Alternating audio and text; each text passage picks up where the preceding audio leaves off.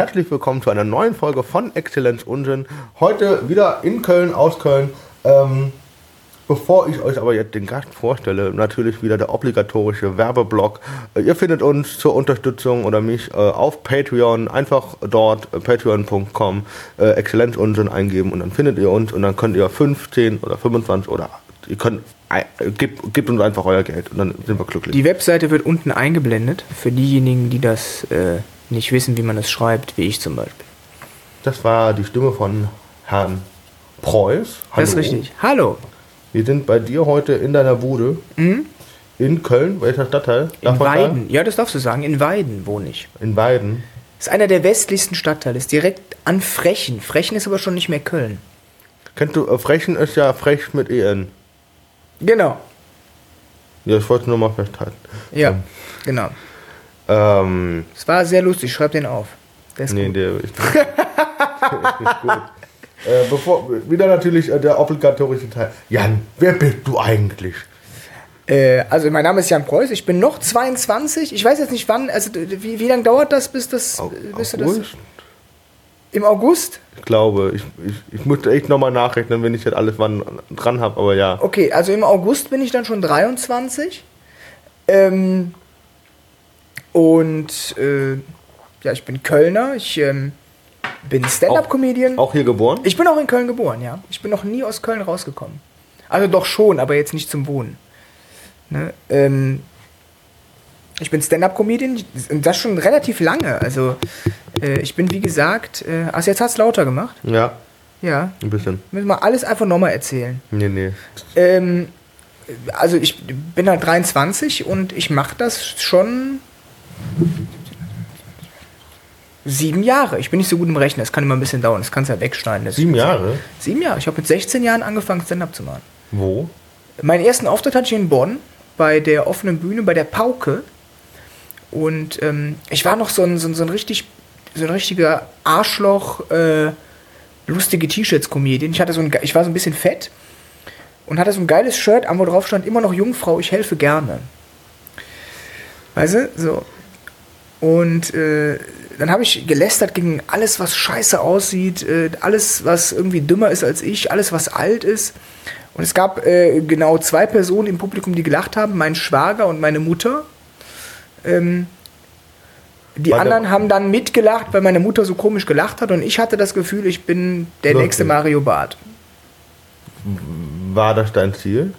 Der nächste Mario Barth zu werden? Willst du so werden? Äh, gewisserweise ja, gewisserweise nein. Also ähm, ich, ich bewundere Mario Barth für das, was er schafft.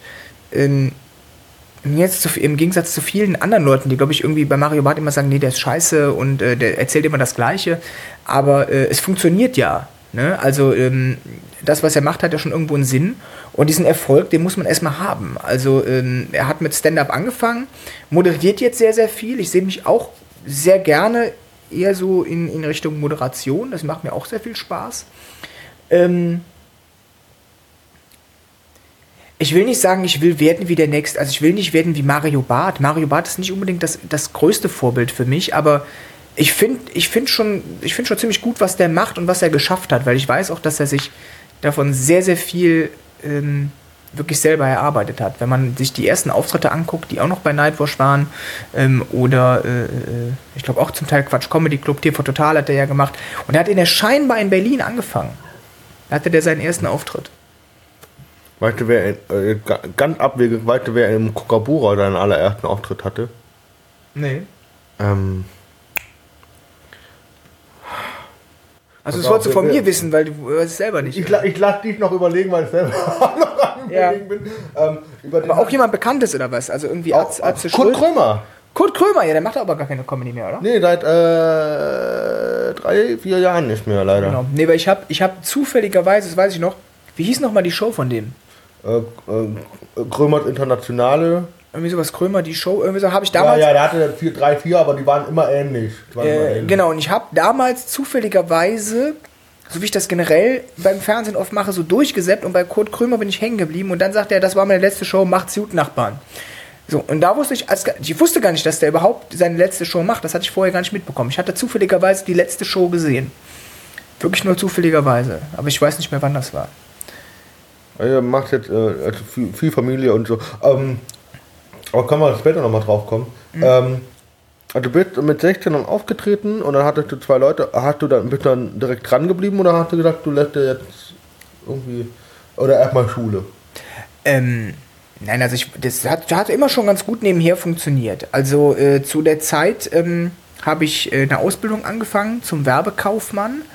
Ähm, Das Und- passt ja dann auch mit Werbetexting und sowas, ne?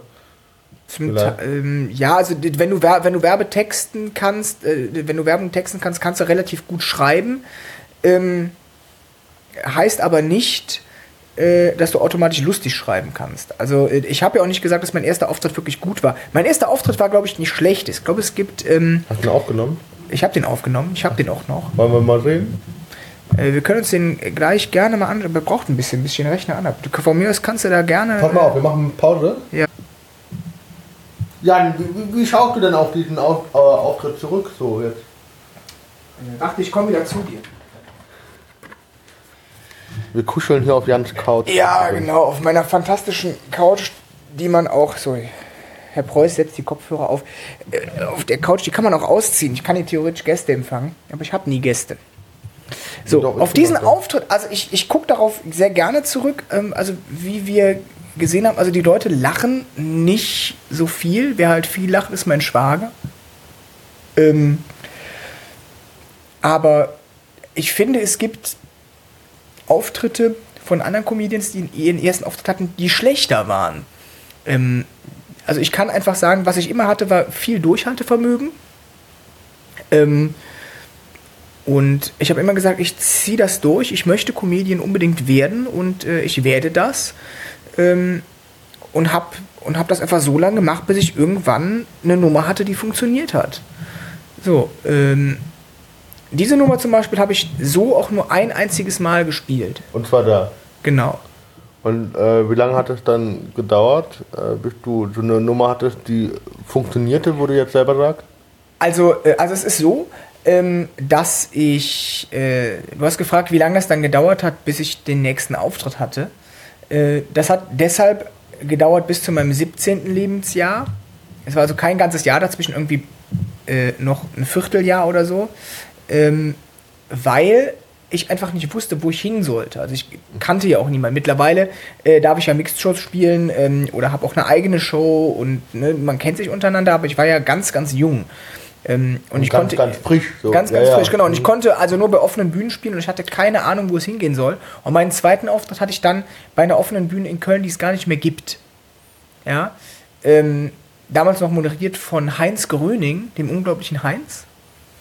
Ähm, da hatte ich meinen zweiten Auftritt und ich hatte in der Zeit ja echt Zeit, äh, mir mehr Sachen zu überlegen. Und äh, dann habe ich dann eine Nummer geschrieben, da ging es dann schon los, so in die Richtung, was ich auch jetzt erzähle. Ja, ja, ich äh, guck nur, ob es wirklich läuft. Ja, ja, okay. Ja. Alles okay. ähm, eine Nummer äh, geschrieben über das, äh, ähm, warte. Ja. eine Nummer geschrieben über das, was ich auch heute erzähle. Also da ist das schon so entstanden.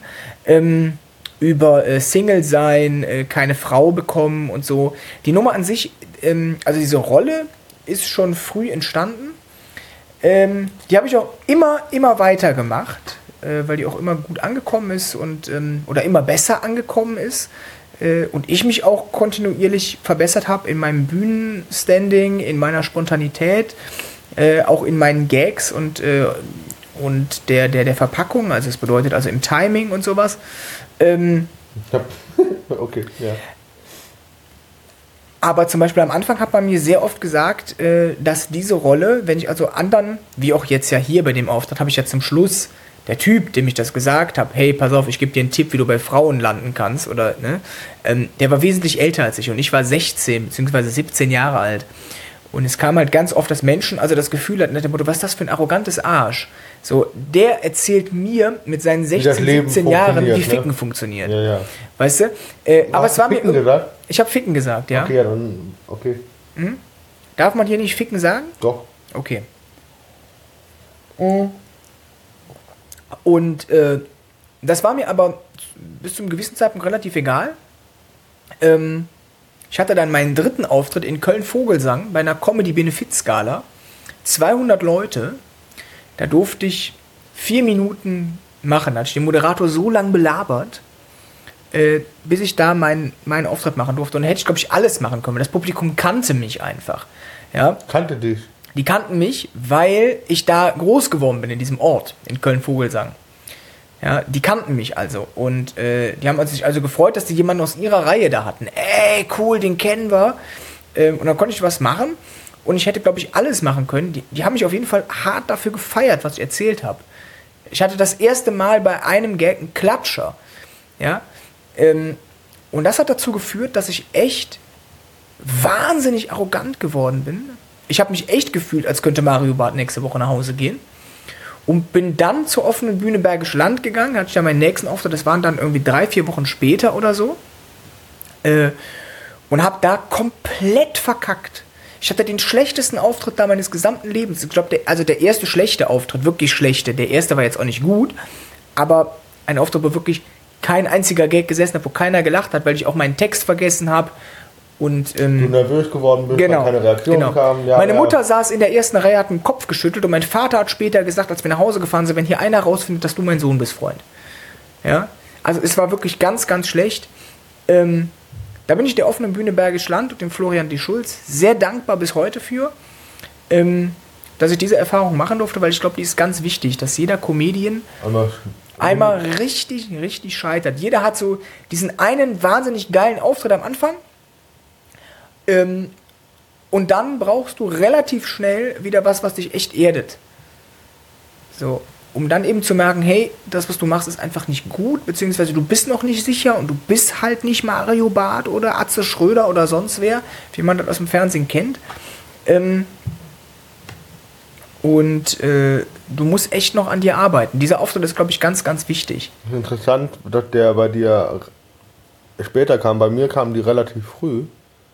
Und heute weiß ich mittlerweile damit umzugehen, wenn ich, wenn ich einen schlechten Auftritt habe, dann überlegte natürlich erstmal, lag es jetzt an mir oder lag es am Publikum? Und ich habe aber genau, ich habe die safe Nummern gespielt wie immer und wusste, es liegt aber eigentlich am Publikum. Es ist ja, also ganz viele sagen ja, ah, das darf man nicht sagen, wenn irgendwas schlecht ist, liegt es immer an dir. Und ich sage, das stimmt auch nur zum Teil. Also ähm, es gibt einfach Publikum, was bei Shows ist, die, die du entweder nicht erreichst, weil das nicht deine Zielgruppe ist. Ja.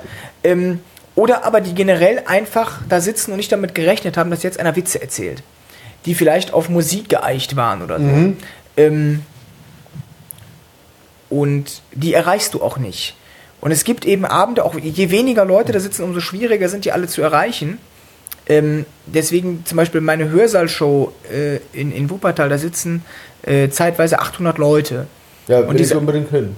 Ja, äh, musste mir, nachdem wir das Mikro ausgemacht haben, einen blasen, dann können wir darüber reden. und äh, ja, es ist, ähm, der Aufzeichnungstag heute ist Valentinstag, liebe Freunde, und äh, ich habe halt, äh, ihr wisst, was ich meine, ne? Äh, so, ähm, aber diese 800 Leute, äh, da ist es relativ schwer, gar keinen zu erreichen. Ja, weißt du warum? Ich, ich mache das meistens mit einer, mit einer Schrotflinte, Schrot, Schrotflinten-Vergleich. Du erreichst mit einer kleinen Pistole weniger Ziele als mit einer Schrotflinte. Genau. Weil du grö- größere Streuung hast Genau. einfach. Aber natürlich hast du trotzdem vor 800 Leuten wesentlich mehr Respekt, weil wenn du da gar nicht funktionierst, was da passieren kann. Weil ähm, du zu viel Respekt vor denen hast oder zu viel Ehrfurcht, ja. Äh, genau. Und es, es, es gibt auch einfach Sachen, die einfach nicht lustig sind oder nicht, nicht in diese Show passen. Da sitzen sehr, sehr junge Leute. Ja, äh, also Studenten halt. Ne? Und habe ähm, gehört, viele geile äh, Studentinnen vor allem in Wuppertal. Also hübsche. ja, geil auch. Ja, Ja, dann ähm, das ist richtig. machen wir das jetzt sofort. Ja, genau. Wir machen jetzt, jetzt die, äh, den nächsten Termin und äh, alle ähm, attraktiven Studentinnen aus Wuppertal und Umgebung kommt zu unserer Show. Wer nackt kommt, kriegt, ohne, das ist ohne Witz, ich mache, ich führe das jetzt ein. Wenn eine von euch, also hübsch, jetzt nicht irgendwie hier 120 Kilo, dann die andere Wade, ne? äh, da, also also pass mal bitte noch durch die Tür.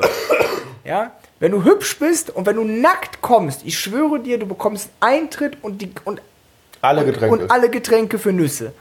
Ich schwöre dir, es kommt, es kommt eh kein Schwein nackt. Und das wäre besonders lustig, weil ich mache das. Das ist kein Witz. Ich bezahle dir den ganzen Abend deine Getränke und den Eintritt, sobald du nackt vor der Tür stehst. Und du kommst auch rein. Und du bekommst auch eine Decke, wenn du frierst. Ist gar kein Problem. aber, aber wenn du willst, die das Sonderrecht haben willst, darf ich noch mal gucken, dass die dann die Decke ablehnt. Äh, ja, ja, da, ja, Ja, ja, ja. sicher, sicher, sicher. ja, klar. Nee, also, ähm, und, äh, also das, das, das würde ich mir nicht entgehen lassen. Wirklich, wenn jemand nackt kommt, da bin ich dabei.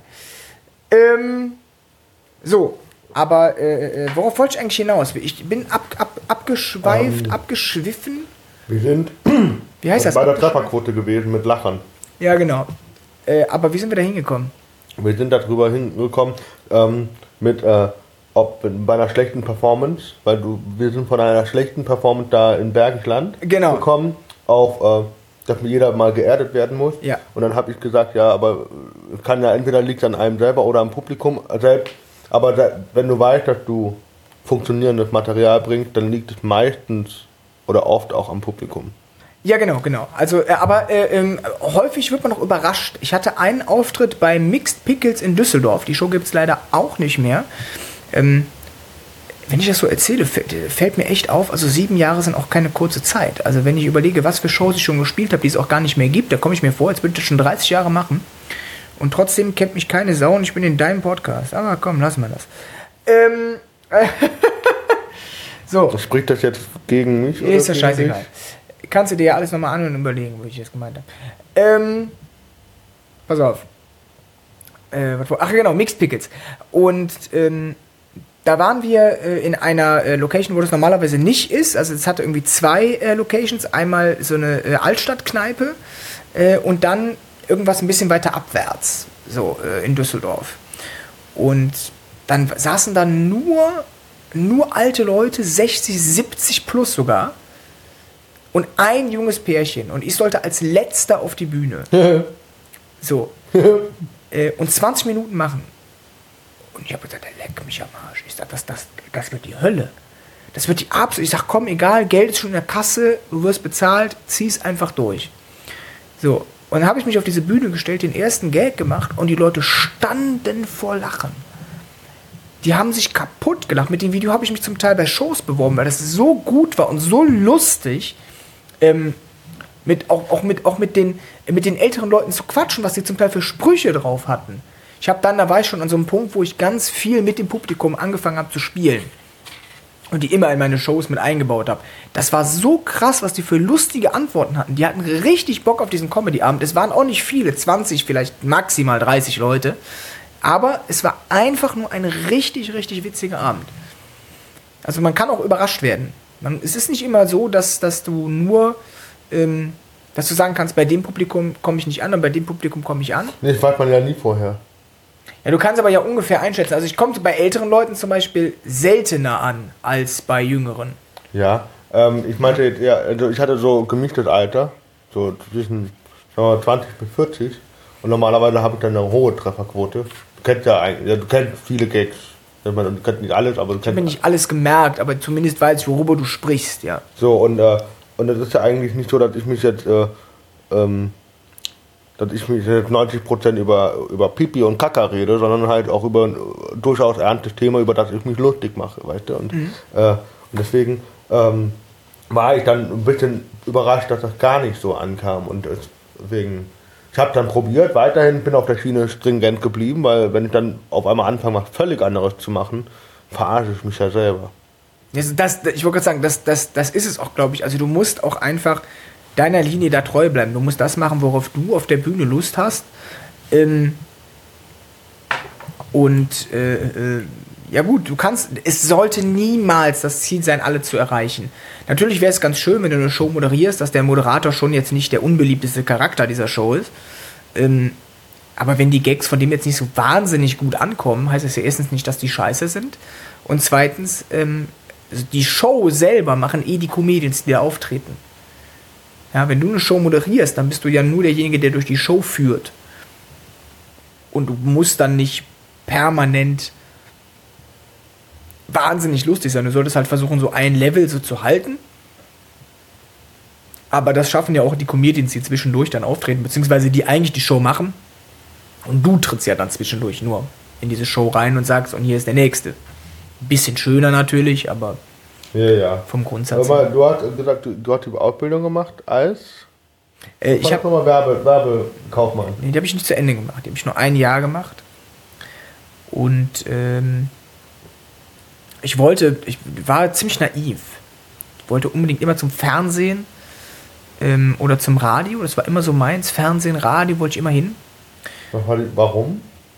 Weiß ich gar nicht. Also es war wirklich schon, also dass ich irgendwann auf eine Bühne gehe oder mich halt selber präsentiere, das war schon mit drei Jahren klar. Ähm, du er hat ein Karaoke-Mikro genommen gesagt, Tatsächlich, "Ah!" ist kein Scheiß. Ich war mit meiner Mama bei einer Karnevalsveranstaltung hier in Köln ähm, und da haben Kinder gesungen. Moment. Das war Jan. Und da haben Kinder gesungen. Da habe ich zu meiner Mama wohl, ich habe das kenne es auch noch aus Erzählungen. Hab ich zu meiner Mama wohl gesagt, Mama, ich will auch da singen. Ist meine Mama nach vorne gegangen und hat gesagt, der Junge möchte singen und ich konnte singen und habe diesen Contest auf Anhieb gewonnen. Und der Jüngste, der dabei war, Du? ja, ich war irgendwie auch der knuffigste dann in, der, in, in, in, in diesem Falle. Aber ich fand jetzt auch, für ein Kind fand ich meinen Auftritt auch nicht scheiße. Also ich habe den auch nochmal Auch gesehen. Video? Ja, aber den habe ich nicht hier. Obwohl, Schön, aber das finde ich schön, dass man sowas als Erinnerung doch, hat. also, also meine Eltern haben alles aufgenommen. Ich bin froh, dass ich nur, dass ich das einzige Kind meiner Eltern, also meiner gemeinsamen Eltern bin. Mein Vater äh, hat noch äh, einen Sohn aus erster Ehe. Ähm, ich habe also einen Halbbruder, aber äh, äh, meine Mama hat nur ein Kind und ich bin sehr froh für das nicht vorhandene zweite Kind, weil es, weil, weil meine Eltern haben bei mir alles aufgenommen, wirklich, wirklich, mein, mein, ich habe, meine Mutter hat irgendwie, glaube ich, meine erste Windel eine Zeit lang aufgehangen, auch wenn sie voll geschissen war, war ihr total egal. Hat sie aufgehangen, äh, sie hat irgendwie mein erstes Kuscheltier, mein erstes, ähm, mein erster Strampler, mein erster Schnuller, die hat alles fotografiert, äh, über alles hinweg. Ich glaube, wenn das zweite Kind kommt, dann bist du nicht mehr so motiviert. Dann bist du, glaube ich, nur noch, okay, Geburt, Schule, Ausbildung, danke. Ja, dann hast du drei Fotos von dem Kind, reicht. Bei mir ist halt wirklich sehr, sehr viel dokumentiert worden. Ich habe so zum 18. Geburtstag habe ich so ein Fotoalbum bekommen Mit all den Fotos. mit allen Fotos. Das ist doch auch cool. Das ist total schön. Ja, Total so eine sehr, sehr enge Beziehung auch zu deinen Eltern. ja, eine sehr enge Beziehung. Auf jeden Fall. Ähm, die haben mich auch spielen ja auch in deinem Leben dann, also jetzt nicht, nicht nur eine Rolle, sondern sind ja auch für dich dann auch Vorbildfunktion. In gewisser Weise ja. Ähm, wenn ich mir anschaue.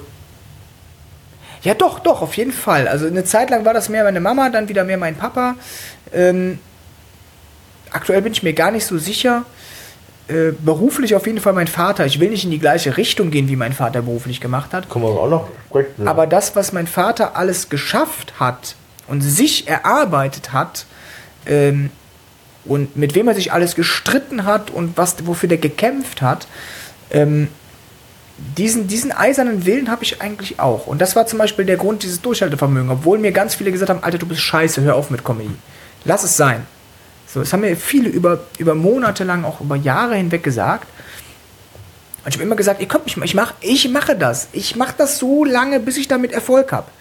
Ja, und genau, ich glaube, diese Art, diese äh, dieses Durchhaltevermögen, diese Beständigkeit, die habe ich tatsächlich zum Teil von meinem Vater, weil das musste er auch. Er musste sich nicht auf einer Bühne beweisen, ähm, aber in vielerlei anderer Hinsicht. Man hat immer gesagt, Junge, durchhalten, das machen, wo, woran du glaubst, wofür du brennst und äh, doch, da, da schaue ich schon zu meinem Vater auf. Ähm, kommen wir nochmal, da kommen wir auf jeden Fall auch noch zu sprechen. Vorher Ja, wollte ich das mit der, mit der, ähm, der Ausbildung, also mit Radio waren wir jetzt zuletzt dran. Ähm, wie, wie ist das dann gelaufen? Bist du dann dahin oder? Äh, also ich habe mit, ähm, mit 14 habe ich mal ein Praktikum bei 1 Live gemacht. In Köln. Äh, genau, in Köln. 1 Live ist äh, der äh, junge Sender des Westdeutschen Rundfunks. Ähm, und da war ich im, im Schülerpraktikum, da konnte ich das machen. Äh, und war dann eigentlich so ein bisschen so als nervender Fan irgendwie so jede Woche dabei. Und habe die immer wieder genervt, habe da ins Studio geschrieben, habe da angerufen ähm, und bin eines live wirklich tierisch auf den Sack gegangen, weil ich wollte da unbedingt hin. Warte mal, du warst im Praktikum und danach hast du, bist du am Telefon quasi bei Genau, genau. Ich habe die immer wieder penetriert. Ähm, Was wollte, wegen? weil ich dahin wollte und ich mir gedacht habe, ähm, ich war zwar sehr jung, ich war 14, 15, aber ich habe mir gedacht, es muss doch irgendwie möglich sein, da reinzukommen. Ähm, ich hatte manchmal so ein bisschen unrealistische Vorstellungen, die dürfen einen ja auch erst ab 18 eigentlich nehmen. Ähm, aber es war mir relativ egal. Ich bin denen wirklich auf den Zeiger gegangen ähm, und hatte dann, ich glaube, da war ich 15, ein Jahr später, das große Glück, dass das ZDF, also was heißt Glück, es ist später zum Pech geworden, aber das große Glück, dass das ZDF Jungmoderatoren gesucht hat für eine neue Comedy-Show für Kinder. Und da habe ich mich beworben. Da habe ich ein Video im Kölner Zoo gedreht, in TV-Total-Manier, weil ich wusste, das wird von Brainpool produziert. Äh, und Schlau. Also ich habe gerade ein Zeichen gemacht, dass das schlau war. ja. Ne? Und ähm, ich war immer, Stefan Raab ist zum Beispiel ein Riesenvorbild für mich. Ja. Äh, das, was der geschafft hat, das finde ich geil. Ich will, bin um Gottes Willen nicht so intelligent und auch nicht so sportlich, aber einfach diese, dieses Durchhaltevermögen, das ist auch wieder, wieder jemand, der Durchhaltevermögen hat. Ganz stark. Ähm, und habe ich zum Beispiel diese, diese TV-Total-Musik dahinter gemacht. Läuft gerade nur auf Akku. Auf Batterie, ja, ja, läuft. Okay. Mach ein bisschen näher, dann haben wir ein bisschen. Ähm, habe also diese TV Total Musik äh, dahinter gemacht. Ähm, die Witze waren auch nicht allzu gut, aber sie waren halt, hatten halt Potenzial. Und dann im Kölner Zoo. genau, und dann war ich zum Casting eingeladen und habe die ähm, damaligen Stand-Up-Comedians, mittlerweile gibt es einen, der auch wieder Stand-Up macht, Fabian Hinzen. Ähm, der hat damals Stand-Up gemacht, der war auch ganz oft bei TV Total und so. Und der ist im Casting nicht genommen worden, aber ich. Ich sollte diese Sendung moderieren mit einem YouTuber, Marty Fischer heißt der. Äh, und ähm, ich glaube, die ist, Schrägstrich war, war, ist Model. Ähm, Hanna Werner hieß die. Die ist auch nicht unbedingt bekannt. Ähm, aber wir drei sollten also diese Sendung machen. Da warst du jetzt 15, ja? Genau. Und die Sendung ist aber leider nie produziert worden. Aber da hatte ich also schon wieder so einen, so einen nächsten Höhenflug, so, boah, geil, du bist jetzt im Fernsehen. Ja, das wäre schon krass gewesen. Ähm, geiles Startup auf jeden Fall. Hat aber leider nie stattgefunden. Und das Folgecasting für die Show, die dann letztendlich daraus geworden ist, Occupy School, Kristall hat's gemacht, Tani und Luke Mockridge. Und später dann Marty Fischer, ja, äh, weil ich glaube, Luke ausgeschieden ist aus dieser äh, Konstellation, weil der sich dann auch mehr auf Soloprojekte und sowas äh, gestürzt hat. Ähm, da bin ich äh, im Casting dann nicht genommen worden, weil ich äh, zu schlecht geschauspielert habe. Ähm, wir sollten also auch eine, irgendwie so eine Szene, so eine Schauspielsituation spielen. Und da habe ich mit Luke gespielt. Äh, und äh, Luke hat einfach wesentlich mehr Schauspielerfahrung, auch familiär, ja. Ja, ja, deine Eltern sind ja schon. Genau, Kanada, genau. ne? Eben. Ja, äh, sein, sein Vater kommt aus Kanada, seine Mutter ist, glaube ich, Italienerin. Ja. Ähm, die aber die haben sind halt- mittlerweile eine WDR-Serie. Genau, die ist auch sehr, sehr witzig. Die Mockridge heißen die, ne? Genau, die ist auch sehr, sehr witzig, die Serie. Äh, Und der aber, Vater, ja, damit, damit man weiß, der Vater hat bei Lindenstraße mitgespielt. Genau, und die, äh, äh, die Margie Kinski, Lukes Mutter, äh, ist ja auch zum Teil Stand-Up-Comedian. Die sind also beide Schauspieler. Ich glaube, die Margie kommt eher aus dem Theater. Äh, der Bill ist, glaube ich, tatsächlich aus der Lindenstraße. Ja, ja, ich habe Ähm, die allererste Folge letztes Mal angeguckt, so Genau. fun. Und ähm, die Margie macht aber ja mittlerweile auch Stand-Up. Die ist sehr, sehr oft bei der Ladies Night im WDR. Okay. Bei der Gerburg Jahnke. Das gucke ich sehr gern. Wenn ich Fernsehen gucke, Aber gucke ich nur wegen der Frauen.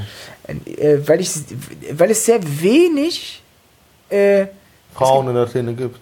ja, mittel, es, es ist ja momentan, kommt so ein ganzer Strom Frauen, ja. Also es kommen jetzt sehr, sehr viele. Ja. Ähm, ich sehe also momentan, weiß ich, Katharina Schmidt gibt es jetzt, Lena Kupke, Katjana Gerz, äh, die ganzen, die bei der Ladies Night auftreten, äh, werden ja jetzt erst, also die, die so eine Gerburg Jahnke, die macht das schon Ewigkeiten, äh, Margie Kinski ja auch. Aber die sind zumindest mir erst jetzt durch diese Ladies Night erst in Erscheinung getreten. Ne? Das sind alles die, die, die jetzt halt, äh, jetzt halt kommen, äh, nach Caroline Kebekus. Jacqueline Feldmann ist dann noch dabei, Tané als Comedy-Frau noch. Wen gibt's denn noch? Kerstin Luhr aus Freiburg. Kerstin Luhr, genau. Die habe ich äh, in, in Freiburg auch erst kennengelernt. Bei der Messe? Mhm. Okay. Ähm, Lirum Larum, äh, äh, Comedy Show, Tralala, ZDF. Genau. Da waren wir. Äh, Mockridge, ähm, äh, Schauspieler. Hat dann, äh, dann kam daraus die Sendung Occupy School. Ähm, und äh, da durfte ich halt nicht mehr mitmachen. So, und dann habe ich, äh, genau, und dann wollte ich wieder zu meiner Ausbildung zurück. So, und hat mein Vater gesagt, ähm, du musst jetzt irgendwas machen, was Festes ist. Du kannst dich nicht darauf verlassen, dass du irgendwann im Fernsehen landest. Hast ja gesehen, es funktioniert nicht. Und dann habe ich, genau, und dann habe ich eine Ausbildung halt angefangen zum Werbekaufmann in Mönchengladbach. Die zweite quasi? Nee, da habe ich gar keine, ich habe gar keine Ausbildung vorweg gemacht. Ich bin ja, ich bin ja jetzt gerade. Das war die dann, okay, wir waren. Als Live 14, ähm, dann äh, mit 16 habe ich dann mein, äh, mein, ähm, meinen Realschulabschluss gemacht und bin dann in diese Ausbildung gegangen in Mönchengladbach. Hat aber dann wieder den großen Wunsch, ja, okay, Werbung machen, bist du auch mit Medien, ist ja eigentlich ganz nett, aber du bist nicht da, wo du hin willst, du bist immer nur im Hintergrund. Und ich wollte nicht in den Hintergrund, ich wollte immer in den Vordergrund. Das bedeutet also, dann habe ich mich eingelassen auf die Deutsche Pop. Das ist eine private Medienakademie, die damit wirbt, dass man bei ihr Sprecher, Synchronsprecher, darauf folgend Moderator lernen kann. Das Problem ist, das sind keine anerkannten Ausbildungsberufe. So. Ähm, ich war 17 Jahre alt, hatte nichts in der Tasche und die Deutsche Pop hat mich trotzdem genommen. Ähm, Pop-Akademie? Die Deutsche Pop-Akademie, genau. Die in Mannheim oder wo ist sie? Die gibt es in Mannheim, die gibt es in Köln, die gibt es in Hamburg. Okay. ähm, und da habe ich nur den Sprecherkurs belegt und dann aufgehört, weil ich gemerkt habe, dass mir, das, dass mir das im Endeffekt nichts bringt. Ich kann jetzt Hörspiele sprechen, kann meine, wenn meine Stimme nicht belegt ist, kann ich Stimmen verstellen, ich kann Nachrichten sprechen. Ich kann jetzt Hochdeutsch sprechen, wenn ich mich sehr anstrenge. Normalerweise würde ja jeder Kölner ich und äh, dich und so sagen. Ich sage ich und dich. Ähm, aber äh, äh, im Endeffekt hat mir das nichts gebracht. So. Nach einem Jahr hast du das beendet? Nach einem Semester sogar. Ein Halbjahr habe ich das gemacht. Und nebenbei hast du noch diese Ausbildung gehabt? Nein, die habe ich aufgehört. Die, ich ja, nach, ah, okay, nach einem Jahr. Die Ausbildung ja. habe ich aufgegeben. Das nach war einem ein, Jahr, war ein genau. großer Fehler, genau. Die habe ich ein Jahr lang gemacht und dann ein halbes Jahr Deutsche Pop. Ähm, und das hat mich auch sehr, sehr viel Geld gekostet. Ähm, und dann habe ich gesagt, ich muss auf jeden Fall was machen. Vielleicht was, was mit Medien nichts zu tun hat. Weil in der Zeit habe ich auch schon angefangen mit Stand-up. Weil da war ich ja dann ja, schon genau, 16, 17. 17. Ne? Und das wollte ich halt immer weitermachen. Ähm, und das ging auch immer weiter. Also ich hatte noch nicht so viele Auftritte, wie ich jetzt habe, aber zumindest, dass ich so alle zwei Monate, irgendwann jeden Monat wenigstens einmal gespielt habe. Also es wurde immer mehr. So, das heißt also, das hatte ich doch noch in der Hinterhand ähm, und habe dann gesagt, ich muss was machen, was mit Medien nichts zu tun hat und habe mich dann für den Weg entschieden, Erzieher werden zu wollen. Was ich im Nachhinein vielleicht auch nicht mehr werden wollen würde. Du machst die Ausbildung aber noch, Ich mach die aus. Ja, im August wird es ausgestaltet, da bin ich hoffentlich fertig. Ähm, aber wieso? Warte mal, du hast die Ausbildung mit 17 gemacht, ja? Du bist jetzt 23. Nochmal, die Ausbildung zum Werbekaufmann habe ich mit 16, 17 angefangen. Okay. Mit 17 war ich ein halbes Jahr auf der Deutschen Pop und mit 18 bin ich ins Fachabitur gegangen um, du musst nämlich Fachabitur Sozial- und Gesundheitswesen haben, um Erzieher werden zu okay. können. Okay, gut, dann da war ich 18, 19, 20 und mit 20 bin ich in die Erzieherausbildung, heute bin ich 23 und habe meine Ausbildung beendet. Sollte ich meine Ausbildung nicht beendet haben, sage ich den Satz jetzt einfach nochmal und sage, ich mache die, verlängere die Ausbildung, damit du dann das Richtige hinterher schneiden kannst. Und jetzt bin ich 23 und habe meine Ausbildung halt nicht fertiggestellt und deswegen muss ich sie jetzt verlängern. Das kannst, kann, kannst du dir jetzt auswählen, welchen Teil du jetzt senden möchtest. Ich sende beide. Okay, ich sage. Hintereinander, weil ich, äh, äh, wir, wir gehen einfach diesen, wir bleiben optimistisch, Jan. Ja, ich, ich gehe da auch davon aus. Also, also, ich, also ich sag mal so, ähm, wenn ich mir angucke, was alles Erzieher ist, dann äh, ist diese Ausbildung nicht allzu schwer zu schaffen.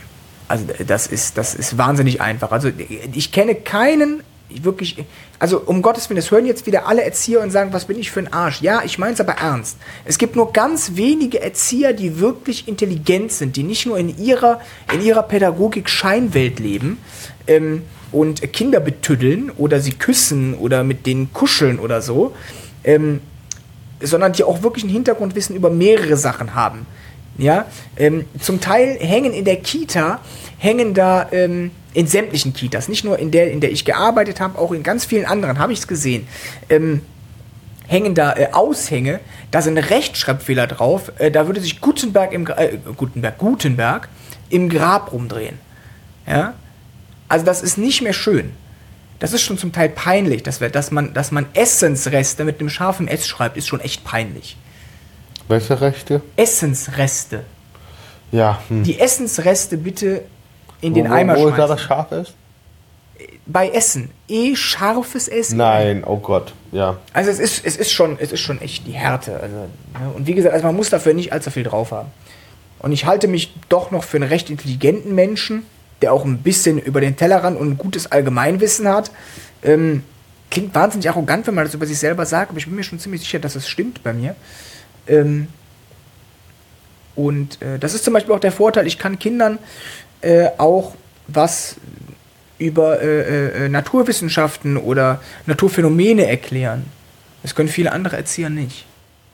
Du bist gerade in der praktischen Ausbildung, in dem letzten Teil, oder? Ähm, ja, gewissermaßen. Ich mache eine neue Form der Ausbildung. Die nennt sich PIA. Am Anfang, also ich habe, ja, ich habe einen Brief bekommen, da stand drauf, lieber Herr Preuß, Sie dürfen in PIA.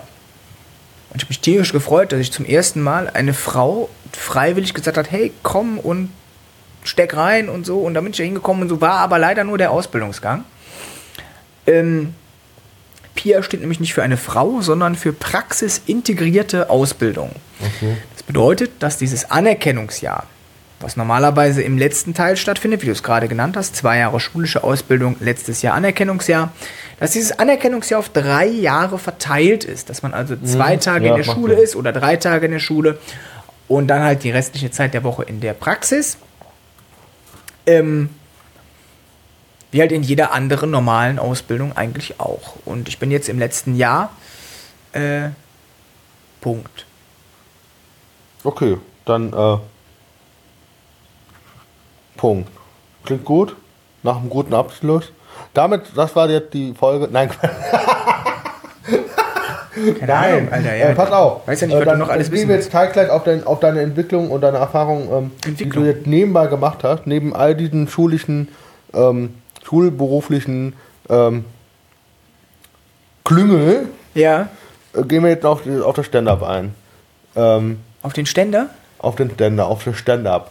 Ach, Stand-up, ja. Genau, also du, wie gesagt, den ersten Auftritt da mit 16, 17 und dann ging es äh, äh, halt zu diesem äh, Bergisch Land. Genau. Dann war ähm, das mit äh, ZDF, wo du gesagt hast. Wo Äh, nee, das war davor. Das war schon, da habe ich noch gar Ach, kein war Stand- da hab davor, ich noch ja. gar gut, kein Stand-up gemacht. 14, 15 war es, ne? Genau, da habe ich noch Genau. gar kein, gar kein Stand-up gemacht, als ich. Äh, So, und wie ging das dann weiter nach diesem Bergisch Land-Auftritt? Das weiß ich gar nicht mehr. Auf jeden Fall habe ich dann erstmal eine Zeit lang wirklich nichts gemacht. Also das heißt eine Zeit lang. Ich habe, glaube ich, irgendwie drei Monate oder so bin ich nicht aufgetreten. Ähm, das hatte zwei Gründe. Erstens, weil ich mich nicht mehr getraut habe. Und zweitens, weil ich aber auch nicht wusste, wo. Wo wir wieder beim Anfangsproblem wären. Mittlerweile kenne ich die ganzen Mixed-Shows, damals halt nicht. Und ähm, habe aber dann mich weiterentwickelt. Ich weiß aber, dass irgendwann, es gibt ja hier Kunst gegen Bares in verschiedenen Städten, unter anderem aber auch in Köln, da wo das ja herkommt. Und da hatte mich ein ehemaliger Kollege, der auch keine Comedy mehr macht, angeschrieben und hat gesagt, und damals konnte man noch zu KGB gehen hier in Köln und sagen, hallo Gerd, ich möchte heute auftreten. Ja, muss Mittlerweile muss man sich vorher anmelden und man bekommt, wenn du dich jetzt anmeldest, dann bekommst du einen Termin für August 2027 oder so. Also Nee. ist schon, dauert relativ ja, lange. 9. Juli wäre gestern noch frei gewesen. Ja, guck, ne? Ähm, also muss wirklich sehr, sehr lang warten. Ne? Das ist auch okay, für den Gerd freut mich das, äh, dass der wirklich so viele Anfragen hat. Ähm, aber damals war das halt so, du konntest halt noch hingehen. Ähm, und der hatte, der hatte mich gefragt, äh, hör mal, ich weiß noch, äh, hey kleiner Mann, morgen KGB? Und ich sag, ich habe gar keine neue Nummer. Ich sagt, er, dann schreib was. Und hatte auf einmal Druck. Aber du warst noch nicht bei der KGB vorher gewesen. Du hättest also was Doch, ich war schon mal bei der KGB. Okay. Ich war schon mal bei der KGB. Ähm, ich weiß halt nicht mehr so genau, was da dazwischen kam. Also da kam irgendwann kam noch ein Auftrag bei Kunst gegen Bares Köln in Bonn und bla. Aber äh, ich hatte keine, keine neue Nummer. Ich hatte nur so meine sieben Minuten. Ja. So. Ähm, und er hatte mich halt gefragt, hey, spielen wir morgen KGB? Und ich sag, ich habe gar nichts Neues. Ja, dann schreib was. Äh, und dann ist zum Beispiel diese Penis-Maßband-Nummer entstanden. von mir. Die habe ich damals noch ganz anders gespielt, habe immer wieder, bin darauf zurückgegangen, dass ich erzählt habe, dass ein Kollege von mir das gemacht hat und nicht ich. Ähm, und äh, letztlich habe ich sie dann so verändert, dass mir das passiert ist, weil es irgendwie sympathischer ist, wenn du Ja. der Buhmann deiner Geschichte bist. Ähm, aber grundsätzlich, das Grundkonzept dieser Nummer ist tatsächlich da bei einem, also einen Tag vorher entstanden, bei einem Auftritt bei, für, für Kunst gegen Bares. Und da habe ich die zum allerersten Mal da gespielt, habe dieses Maßband gezeigt und es kam gut an. Wie geht der Gag? Magst du ihn sagen oder? Das ist, ist, ein, ist ein Gag, der ein bisschen visuell ist. Also ist halt blöd, wenn man den erzählt. Ähm, es gibt den aber im Internet zu gucken. Okay, die. Shownotes werden es uns verraten. Was? Die Shownotes, die Notizen unter dem. Ja, genau. Genau. Also es ist halt einfach, der, ich könnte ihn erzählen, aber dann ist der unheimlich unlustig, ähm, weil du es halt nicht siehst. Ja, Das ist ja, eine Sache, okay. die du sehen musst. Ja, zusätzlich zum Erzählen. Okay, und dann war KGB gut? Äh, Kunst gegen Bares war gut ähm, und hatte auch wieder Motivation und dann ging das halt immer, immer weiter. Dann habe ich halt geguckt, wo kann man noch auftreten. Dann kam irgendwann mal Trierer Comedy Slam, habe ich gesehen, es gibt so Comedy Slams, habe mich informiert, was das ist, halt Wettbewerb. Okay, dann dahin, natürlich euphorisch wie ich war, äh, ein saugeiles Set gespielt und bam, auch direkt in, bei meinem ersten Mal Comedy Slam bin ich auch direkt in der Vorrunde rausgeflogen. Oh. Ja, komm. Ähm, Ja, wie ich auch, kenne ich. Ja, ja, nee. ein geiles Gefühl, muss man auch mal haben, ne? aber, ey, aber der Auftritt, der Auftritt war echt gut. Also es war echt witzig und es hat viel Spaß gemacht. Und dann bin ich auch immer Wie wieder warst du in gerne. der Gruppe damals, weißt du noch? Nein. Macht nichts. Ich glaube damals noch mit Sylo Karazin, der heute Myro Bakar heißt. Riesentyp. Ähm, ist auch wurscht. Auf jeden Fall, äh, auf, mit, mit, mit dem war, ich weiß, die Gruppe weiß ich auf jeden Fall nicht mehr, aber ich meine, der war auf jeden Fall, Gesa Dreckmann! Mit Gesa Dreckmann war ich da. Da hatte ich auch dieses Shirt an, immer noch Jungfrau, ich helfe gerne. Und ich weiß noch, da waren wir danach, waren wir noch feiern. Äh, die Comedians und die Leute vom, vom Comedy Slam. Und dann sind wir in einen schwulen Club gegangen. und ich hatte dieses Shirt an, immer noch Jungfrau, ich helfe gerne. Und haben wir alles gemacht. Wir haben mir irgendeine Jacke übergezogen, damit das keiner sieht. Ich habe geschwitzt wie ein Tier. Ich bin mit dem Arsch an der Wand gegangen. Und später, Wusstest du, dass das ein schwulen Club ist? ja, Okay, das, man hat dich also gewarnt vorher. Genau. Und alle sagen, um Gottes Willen, dass da passiert was. Uhuhu, Schwulenclub, und hast du dieses Shirt an. Uhuhu. Und dann waren wir später an der Garderobe. Jetzt pass auf. Und äh, Gesa hat ihre Jacke geholt und mir war einfach scheißen warm. Dann habe ich meine Jacke aufgemacht und dann konnte der Typ an der Garderobe mein Shirt lesen. Hat dich kap kaputt Und guckt da gedacht. drauf und sagt, hast du dir echt die Jacke angezogen, damit dich hier keiner anlabert? Da sag ich, ja, ja. Sagt er, ohne Witz, so auffällig läuft doch kein Schwuler rum. Man sieht doch voll an dem Shirt, dass du hetero bist. Ich sag, warum habe ich mich denn dann hier abgeschwitzt? Weißt du? Also, es wäre gar nicht nötig Also er gewesen. fand's lustig. Er fand's lustig, aber es wäre gar nicht nötig gewesen, weil mit so einem Shirt, ich hatte einfach nur kein anderes Shirt mit. Doch, ich hatte nur ein anderes mit. Aber es war im Hotel. Nee, das hatte ich auch mit, weil ich wollte eigentlich als Riesengag, wenn ich denn ins Finale komme, wollte ich für die zweite Hälfte ein anderes Shirt anziehen. Riesennummer, Was? oder? Und Ja. auf dem Shirt stand drauf, Smile when you're horny. Smile? When you're horny. Ah, Lächel, ja, wenn ja, lächle, bist. wenn du geil bist, ja. Ne? Ich habe die Shirts auch noch. Die Shirts schmeiße ich auch nicht weg. Ich ziehe die nicht mehr an. Ich habe die eine Zeit lang auch in der Schule angezogen und so, das war mir scheißegal. Ähm, Während der Ausbildung. Ja, Im Kindergarten, da raffen die eh nicht. Können eh nicht lesen. Ja. Ähm, nee, da habe ich auch nicht angezogen. Äh, da habe ich auch nicht. Also das ist, glaube ich, tatsächlich was, was im Kindergarten Ärger gibt. Weil die Kinder können nicht lesen, aber die Eltern. Ja, also auch nicht alle, aber viele können lesen. Es gibt auch dumme Eltern. Bestimmt. Ja, das Gute ist, dass das dann ausgestrahlt wird, wenn ich aus der Kita schon raus bin. Das heißt also, ich kann jetzt lässt. Ist geil, auf jeden Fall. Ja, wenn du das jetzt irgendwie im Mai hochlädst oder so, ne? Ohne Witz, ich reiß dir den Arsch auf, ich schwör's dir. So, äh, Jan hat übrigens gestern zur Podcast-Erfahrung bei mir gesammelt, als ich gestern mit Frank Eilers Ja, war. genau, War gestern warst du sehr, bei sehr Frank. Eilers. Ähm, pass mal auf. Ähm, Können wir denkst du, Frank Eilers mal anrufen? Willst du? Nein, erzähl, komm. Ich glaube, der hat, nee, der hat einen Abend Auftritt, der ist doch weg, der ist auf Tour. Keine Ahnung, was der hat. Pass auf, der, ähm, hast du, denkst du, du hast dein Programm dahingehend auch geändert, indem du deine Person sympathischer gestaltet hast? Ähm, die Frage ist, ist meine Person sympathisch und soll sie sympathisch sein? Also, äh, beim ersten Auftritt und auch bei den, bei den ersten Auftritten war ich ja schon wirklich das Arsch. Ähm, das war persönlicher.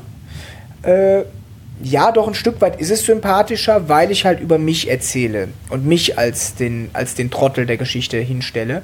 Aber was ich ja zum Beispiel auch mache, ähm, weil das wollte ich mir eigentlich nie nehmen lassen. Ich wollte immer ähm, schon so ein bisschen möglichst nah an so eine Grenze gehen und gerne Witze über Frauen machen. Nicht, weil ich Frauen generell blöd finde oder als Sexobjekte betrachte, ähm, sondern äh, weil ich einfach finde, es ist äh, wert, sich darüber lustig zu machen. Ähm, und da, so habe ich dann zum Beispiel diese Sprüche, die ich den Frauen dann kloppe, zum Beispiel, ähm, hat's wehgetan, als du vom Himmel gefallen bist? Worauf sie antwortet, bist du blöd, mit dem Scheißspruch möchtest du echt einer aufreißen? Ich sage, nein, nur die Wahrheit sagen, so wie du aussiehst, muss der Aufschlag echt heftig gewesen sein. Ja, ähm, das ist ein Spruch, wenn ich das einfach so sagen würde, wie ich es jetzt getan habe, ist das mega unsympathisch. Weil das sagt man einfach nicht. Aber wenn ich das vorher erzähle, dass ich das aus einem Tipp von einem Freund, der hat mir gesagt, hey, sag bei Frauen mal die Wahrheit und dann hast du bessere Chancen. Dann und ich bin zu blöd, es umzusetzen. Dann bin ich trotzdem der Buhmann, obwohl ich so einen harten Spruch gesagt habe. Weißt du? Und die Leute finden dich sympathischer, weil du, äh, weil sie mitleiden, so ein bisschen, ne? Genau, viele erkennen sich wieder. Ja. Ähm, jetzt nicht unbedingt. Andere erkennen ihren Freund wieder. Genau, ja, also vielleicht jetzt nicht unbedingt im Detail, aber, aber so zumindest vom Grundsatz her, hey, ich habe da vielleicht auch keinen Erfolg oder so. Und das, das, ist, das ist schon das, was, ähm, was halt, ja, was doch ankommt. Ja. Ich habe auch mehr männliche, ähm, kannst ja bei Facebook gucken, wer deine Seite liked, mehr männliche Fans als weibliche. Ähm, auch die Frage ist mit auch mit, mit, mit, mit der Erfahrung und mit, mit mehr Bühnenauftritten, tralala gedöns, was natürlich nach sieben Jahren auch alles zusammengekommen ist, auch dein eigener Anspruch an dich äh, gewachsen, gestiegen. Und was ist dein Anspruch? Auf jeden Fall. Also mein Anspruch ist insofern. An dich selber jetzt. Genau, mein Anspruch an mich selber ist insofern gestiegen, dass ich sage, ähm, ich möchte mittlerweile, also ich weiß, was meine Stärke ist und meine Stärke ist Spontanität mit dem Publikum. Ich kann meine Nummer durchziehen, ähm, aber ich kann vor allen Dingen sehr gut mit jedem Publikum interagieren und die einbauen. Und das macht jede Show, in der ich spiele, so ein bisschen einzigartig. Weil ich ja auch selber nicht weiß, was passiert. Ich kenne ja die Leute nicht. Ähm, und ich muss halt Glück haben, dass die mitmachen. Oder aber, wenn sie nicht mitmachen, irgendwie sie dazu motivieren oder dann mich darüber lustig machen, dass sie nicht mitmachen. ähm, Nimm mir einfach, ja. ja, mach das. Ähm, so, und das ist so mein Anspruch. Entschuldigung, jetzt habe ich gehulpst. Nur menschlich. Ja, äh, das ist mein Anspruch geworden, dass ich sage, dass keine Show sein soll wie die andere. Dass Weil die Nummer, langweilig wird. genau, dass die Nummer zwar an sich die gleiche ist, weil wenn ich heute in Köln spiele, kann ich morgen äh, bei dir in Heidelberg die gleiche Nummer spielen. Da sitzen ja nicht die gleichen Leute. Ja, ähm, das machen ja auch alle, alle Kollegen so. Ähm, aber die Show in Heidelberg hat trotzdem so ein paar andere Elemente, weil da ja eben andere Leute sitzen als hier in Köln. Ähm, und ich spreche das Publikum dann an und daraus entsteht immer wieder was ganz anderes und das ist mein Anspruch. Das macht in meinen Augen auch wirklich gute Live-Comedy aus, ähm, dass du nicht einfach so drüber hinweg, hallo, mein Name ist Jan Preuß, ich erzähle euch jetzt was und dann bin ich wieder auf dem Weg nach Hause, sondern dass du die Leute mitnimmst. So, das ist so ein bisschen auch quasi Comedy zum Mitmachen. Ich baue dich mit ein und ich will euch ja kennenlernen, ich will wissen, wer sitzt hier. Ähm, und äh, es, es, es wäre aber auch, glaube ich, einfach unnatürlich, wenn einer irgendwas reinrufen würde, das einfach zu ignorieren. Das gebe ich Ja, immer. musst darauf reingehen, ja, ja, klar. Das gebe ich, das gebe ich vielen, äh, äh, also wenn mich denn mal jemand fragt nach Tipps, weil ich es halt schon lange mache, ich glaube, ein bisschen Erfahrung habe ich, dass ich Leuten mittlerweile den einen oder anderen Tipp geben kann. Ich bin bestimmt nicht derjenige, auf den man sich berufen sollte. Ey, Jan Preuß hat aber gesagt, das in keinem Fall. Aber so ein bisschen Erfahrung habe ich ja auch. Ähm, und wenn mich jemand fragt, Ähm, zum Beispiel über Sicherheit auf der Bühne, Sicherheit auf, die, auf der Bühne kriegen. Ich gucke nur nach dem Strom. Ja, nach Sicherheit auf der Bühne. äh, um Sicherheit auf der Bühne zu kriegen, um Sicherheit auf der Bühne zu kriegen, ähm, sage ich auch, wenn jemand was ranruft, am Anfang ignorier es ruhig, weil du erstmal deine Nummer rund spielen musst. Natürlich. Und wenn deine Nummer dann so routiniert ist, dass du auch immer wieder, egal wo du warst, wo du abgeschwiffen bist, mal links, mal rechts, dass du dann immer wieder einsteigen kannst, dann kannst du anfangen, mit dem Publikum zu arbeiten. So, weil das eben meine Stärke ist, gebe ich gerne Tipps in der Richtung, wie arbeite ich mit dem Publikum oder arbeite ich überhaupt damit. Bin bestimmt nicht derjenige, der mit dir Nummern entwickeln kann oder so. Ich glaube, das ist auch so eine Typfrage, ne? Also so ein, wenn du der Typ bist, der mit Publikum gerne arbeitet und sowas, dann äh, fällt dir sowas leichter. Ja. Äh, ich habe heute schon zu Möria van Utrecht für die Information gesagt, also ich traue mich das noch nicht. Das hängt aber nicht damit zusammen, dass ich mir nicht zutraue, spontan zu sein, sondern das hängt damit zusammen, dass ich meistens die Antworten nicht verstehe. Ja. Du verstehst das Dilemma. Äh, Kann ich mir vorstellen, ähm, als, also was, also was ich, Ich, ich habe einmal, habe ich das einmal gemacht, habe wirklich einmal gemacht in der Rosenau in Stuttgart. Das Ja. war am 23.09. letzten Jahres. Ähm, weil deswegen noch so genau, weil ich davor am Morgen noch einen Fahrradunfall hatte. Ähm, und äh, da hat einer was ins Publikum reingerufen und dann habe ich halt geantwortet, äh, ich, ich merke gerade, das ist voll geil, sowas mit euch zu machen. Ich kann mir jetzt irgendwelche Antworten ausdenken. Ne? Und äh, weil ich bin hörgeschädigt, verdammte Scheiße. Ja, aber das, das, das, das ist aber eine gute Nummer. Ich bin, äh, ich hatte das auch in, in Backnang. Backnang Bei ist, Naim? Genau, bei Naim. Äh, Backnang habe ich am Anfang gedacht, das wäre irgendwie irgend, irgend so, ein, äh, so ein Puff in Thailand oder so. Nein, Backnang ist in Baden-Württemberg. Und hat drei Puffs. Hat drei. Hat drei Puffs. Äh, äh, Naim hat mir gesagt, äh, äh, Backnang besteht aus äh, ähm, einem Lidl und einem Laufhaus. Und drei Puffs. Ja, ein Laufhaus ist ja ein Puff. Ach so, drei Laufhäusern. Ja, Ja, nicht unbedingt. Ein Puff muss nicht unbedingt ein Laufhaus sein. Um Gottes Willen. Warum, warum weiß ich das? Ich weiß das, weil ich es weiß. Ähm, ich war noch nie in einem Laufhaus. ähm, Äh, er verdreht dabei die Augen und macht so einen, so einen, so einen Facebook-Daumen nach oben. ich war in einem Laufhaus. Ich habe nicht gesagt, dass ich bei einer Prostituierten war. Ich habe gesagt, ich war in einem Laufhaus. Ich möchte, dass, dass das auch differenziert wird. Ich war auch schon mal im Stripclub so. Also nicht so, dass ich noch nie. Okay. Ne? Gut, da warte. So, ähm, genau, Backnang. Wir sind ja von Holzen auf Stöckchen, ist aber witzig. Ähm, so. Und da ist vor mir eine aufgetreten, Else Gscheitle oder so, die halt wirklich das breiteste Schwäbisch gesprochen hat. Und die Leute haben sich bepisst vor Lachen. Und da bin ich auf die Bühne gekommen und habe gesagt, ey, großen Respekt hier an, äh, an äh, Else. Das war bestimmt auch mega witzig. Ich habe kein Wort verstanden. Für mich klang das wie 20 Minuten die Seitenbacher Müsli-Werbung. So.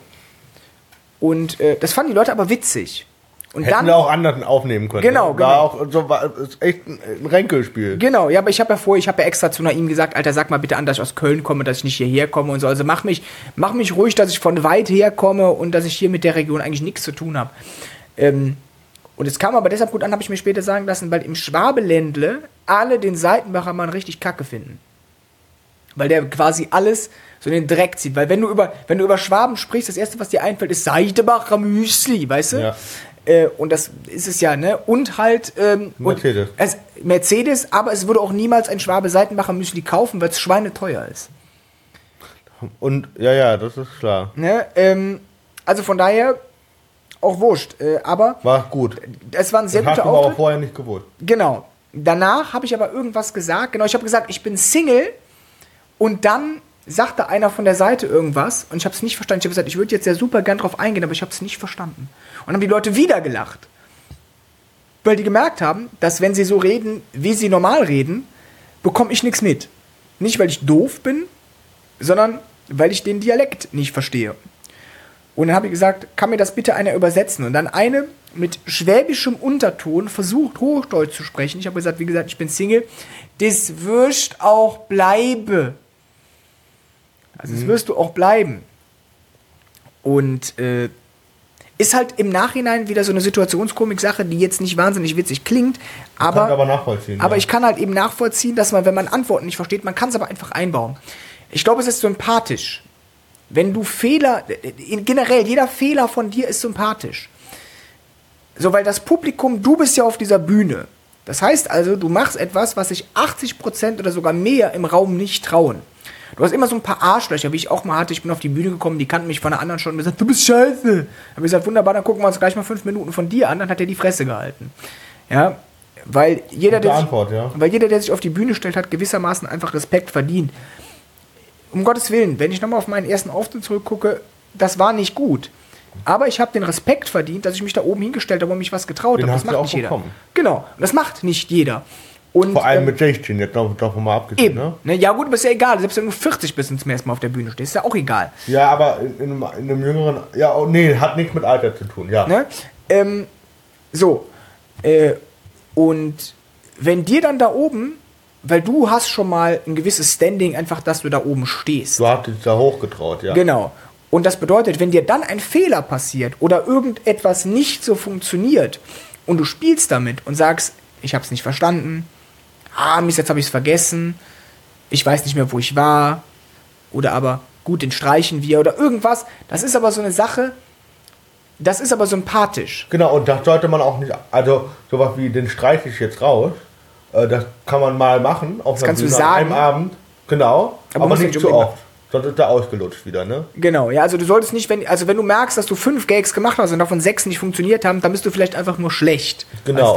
Ich bin nämlich zum Beispiel gestern bei der KGB aufgetreten, habe das Buch, das Notizbuch wirklich nur dahingelegt. Mhm. Falls ich zum Beispiel, wenn er, was gestern passierte, hey, du hast noch eine Minute, dann habe ich gesagt, okay, ich muss gerade reingucken, wie ich die Nummer jetzt noch rund krieg.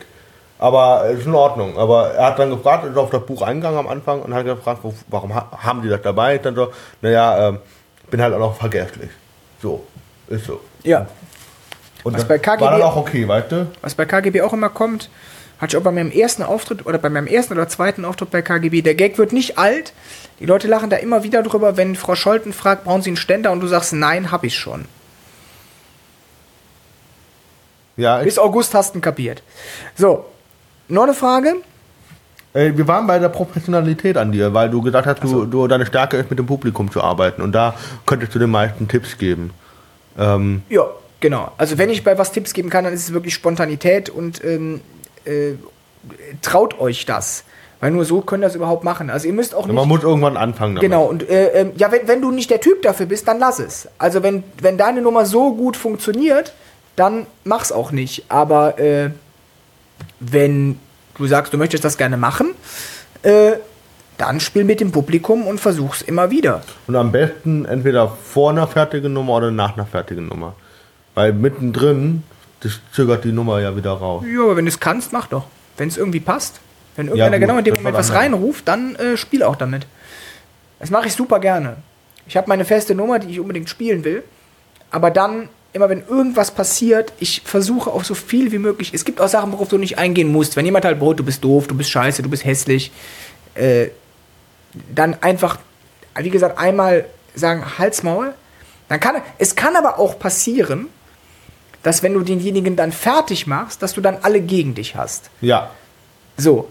Und da muss man aber in meinen Augen als Stand-up-Comedian zumindest hingehen und diese, da dann doch ein Stück gewisse Arroganz haben und sagen, pass auf, ich habe mich hier oben hingestellt, ich habe meine Nummern, die funktionieren, jetzt nicht unbedingt bei jeder Bühne, aber die, es gibt Nummern, die funktionieren, die möchte ich euch präsentieren. Die anderen Leute hier haben da eigentlich auch Bock drauf. Und wenn ich jetzt einen aus dem Publikum, einen Querschläger beleidige, weil der mich auch vorher beleidigt hat, ähm, und dann findet ihr mich alle scheiße, ja wisst ihr was, dann fickt euch.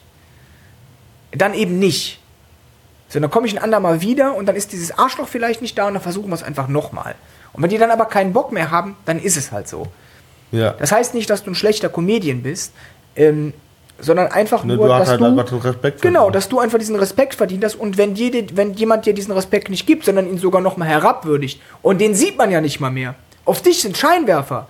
Und wenn ich, wenn du auf der Bühne stehst und irgendjemand und ich rufe aus dem Publikum, du bist scheiße, dann sieht man mich nicht. Ich bin total anonym. Ja, anonym, du nicht. genau. Du nicht, weil die, und es weiß auch jeder, wenn ich sage, du bist scheiße, wissen auch alle, dass es um dich geht. Wenn jetzt kein Licht da wäre, dann könnte ich ja theoretisch noch den neben mir meinen. Aber es ist ganz klar, der Scheinwerfer ist auf dich. Ja. Du hast ein Mikrofon in der Hand und bevor du was sagen kannst, sage ich, du bist scheiße. Dann wissen alle, es geht um dich. Und das würdigt ja dich als Künstler herab. Und das geht nicht. Weißt du? Wenn du, Ja, mich, wenn du mich nicht gut findest, lach einfach nicht, halt einfach die 10, 15 Minuten aus und gut ist. Danach kommt ein Künstler, der dir vielleicht wieder gefällt. Ich will nicht jeden erreichen, ich kann nicht jeden erreichen. Das sollte auch niemals das Ziel sein. Aber dann hast du eben einen im Publikum, wo ich mir einfach denke, dann hab aber wenigstens so viel Respekt und halt einfach für eine Viertelstunde einfach die Schnauze. Verstehe das, absolut. Ich bin da voll to total Regt mich auch total Seite. auf. Ne? Also, Ähm, wie, wie, wie gehst du ähm, denn da ähm, bezüglich auch Professionalität, äh, wie bereitest du dich auf so einen Auftritt vor? Also sei ich jetzt solo, bereitest du dich jetzt auf dein Solo anders drauf vor, als jetzt auf einen 10-Minuten-Slot? Ähm, wie ist da so ein Ablauf, um dich da in den Modus zu bringen? ich klopp mir ein, dann mache ich so Powernap, Klopp mir ein, halt. ich wichse. Okay. Nee, war Spaß. Ähm, nein, also, wie, wie bereitet man Also, ich weiß, also mittlerweile bin ich nicht mehr so aufgeregt wie vorher. Ich hatte früher als Vorbereitung meinen Text immer in der hinteren rechten Hosentasche. Und ich das, einmal vergessen. äh, genau, dann hatte ich es irgendwann vergessen, aber es hat trotzdem geklappt. Und seitdem habe ich ihn auch nicht mehr mit. Ich hatte den tatsächlich immer mit. Ich habe nie reingeguckt. Ich hatte noch niemals, außer dieses eine Mal da in, äh, in Wuppertal, offene Bühne Bergisch Land, ähm, einen Texthänger. Ähm, aber ich wollte damals nicht den Text gucken. Dafür war ich zu stolz. So, weil ich war ja, wie gesagt, der nächste Mario Barth. Mario Barth guckt nicht in den Text. Weißt du? Und ich hatte den Text immer hinten drin. Das war meine Vorbereitung. Mittlerweile, je nachdem, also es gibt Auftritte, da bin ich mehr aufgeregt, da will ich dann noch mal so zwei, drei Minuten für mich und versuche meine Nummer noch mal schnell durchzugehen. Ähm, gibt aber auch Auftritte, wo ich mich relativ sicher fühle. Ähm, ich bin vor jedem Auftritt aufgeregt. Also es ist nicht, dass ich in einem Auftritt, wo, ich denke- sein, ja. wo ich denke so, pff, ja gut, komm, dann mach's halt schnell. Das um Gottes Willen nicht. Aber ähm, aufgeregt, aber trotzdem weiß ich, ich kann das ja.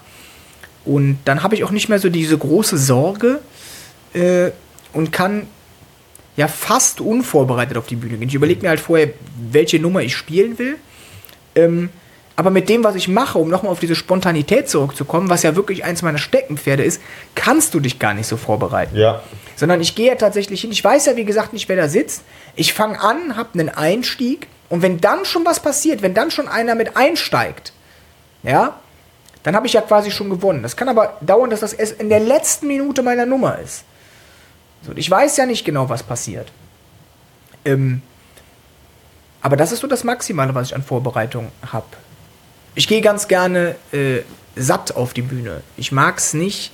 Viele Künstler ähm, sagen mir, dass sie vor dem Auftritt nichts essen können.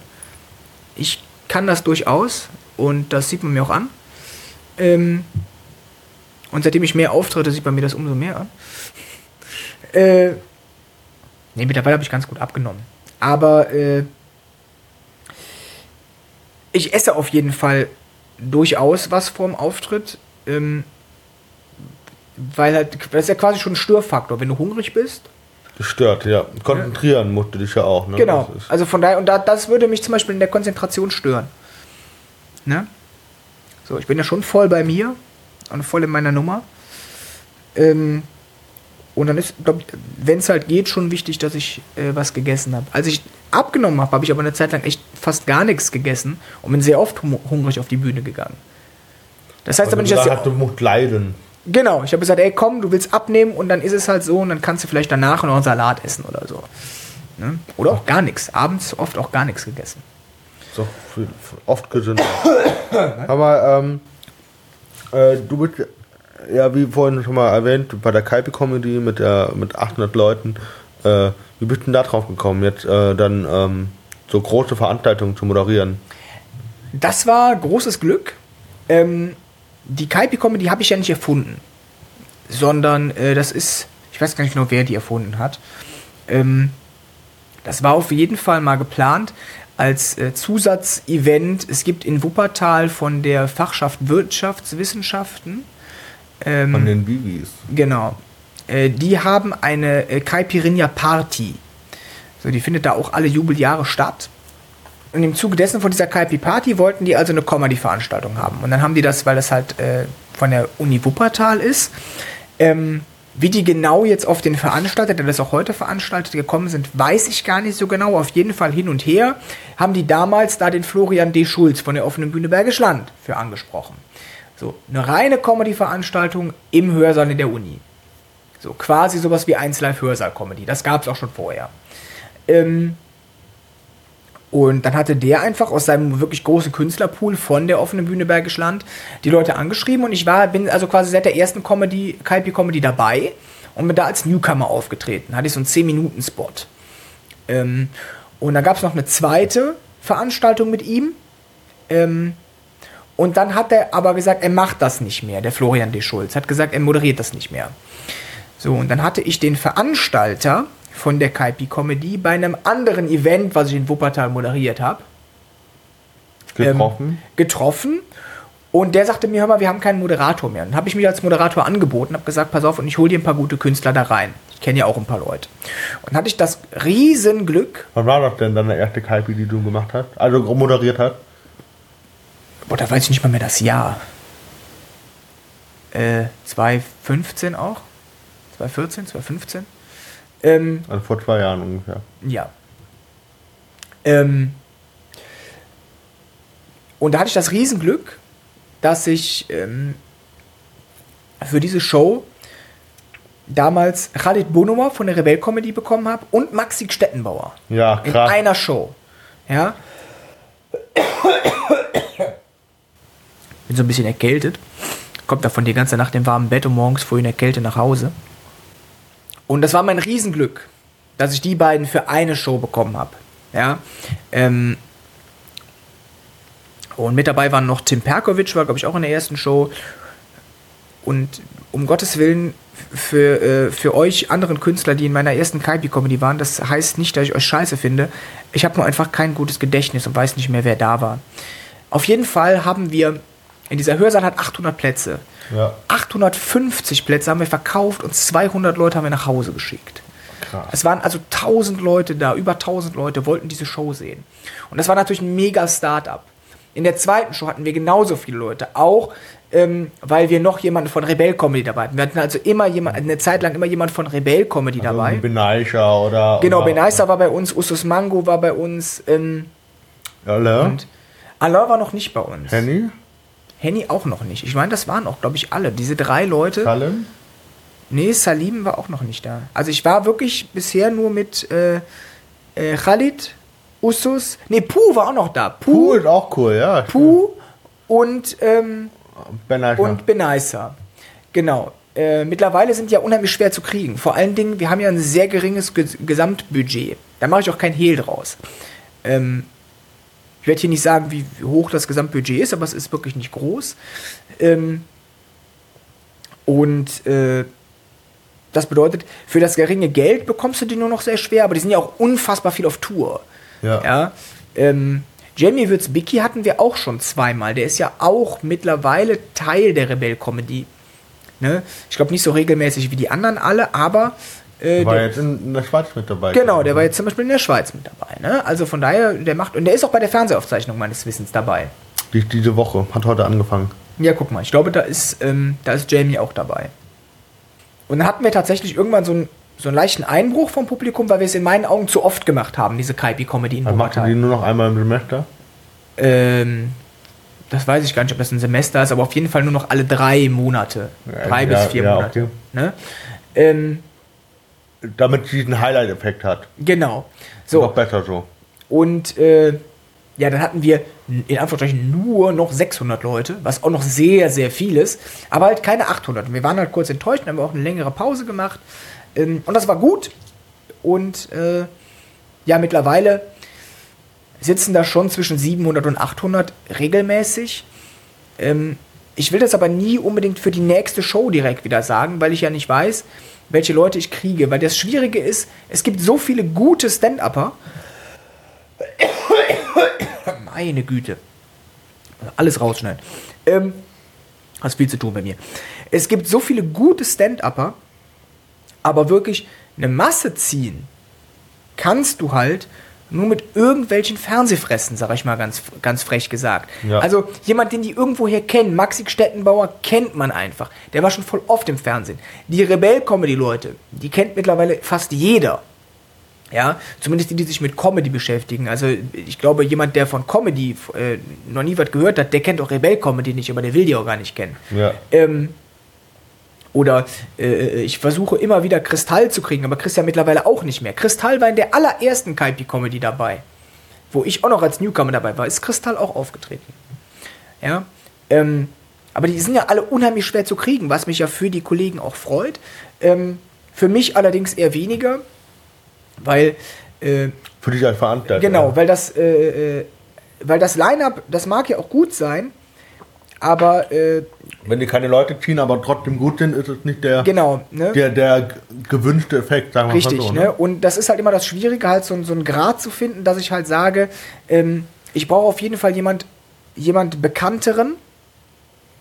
Ähm, und wenn ich den habe, dann kann ich gucken, dass ich mir die anderen dazu einlade. Ja. Weil sind wir Ja, weil du einfach. dann die Show um diesen einen oder um die Genau. zwei aufbauen kannst. Weil sind wir einfach ehrlich, es würde niemand dahin kommen, wenn da drauf steht, Jan Preuß tritt da auf oder äh, ähm, Oder oder, oder von mir aus äh, Tobi Kepp spielt da, äh, weil man uns einfach nicht kennt. Ja. Ähm, Bülent Ceylan wird zum Beispiel einer, würden sie wahrscheinlich kommen. bei Bülent. Ceylan hätte ich wahrscheinlich die ganze Uni. Ja. Nicht nur den 800 Personen Hörsaal. Du hast das an Wuppertal angefangen, das ist jetzt aber auch nach äh, äh, Düsseldorf. Genau. Ähm, Jetzt war haben, wir doch einmal, haben wir einmal gemacht. Eben. War doch jetzt in Düsseldorf am Genau. 5. oder was? 3. 3. Februar diesen Jahres haben wir die erste Show in Düsseldorf gemacht. Im Endeffekt das gleiche Konzept, halt in einer anderen Uni. Ähm, das Ding heißt Derselbe auch, Veranstalter? derselbe Veranstalter. So, und äh, wir versuchen das also, ähm, Reihe. Äh, äh, also wir versuchen das jetzt also auch in Düsseldorf. Ähm, und das halt neben Wuppertal. Also wir wollen Wuppertal nicht aufgeben, äh, sondern wir versuchen das auch in Düsseldorf. In Düsseldorf waren noch weniger Leute, aber das war halt bei der ersten Kaipi Comedy in äh, Wuppertal ja genauso.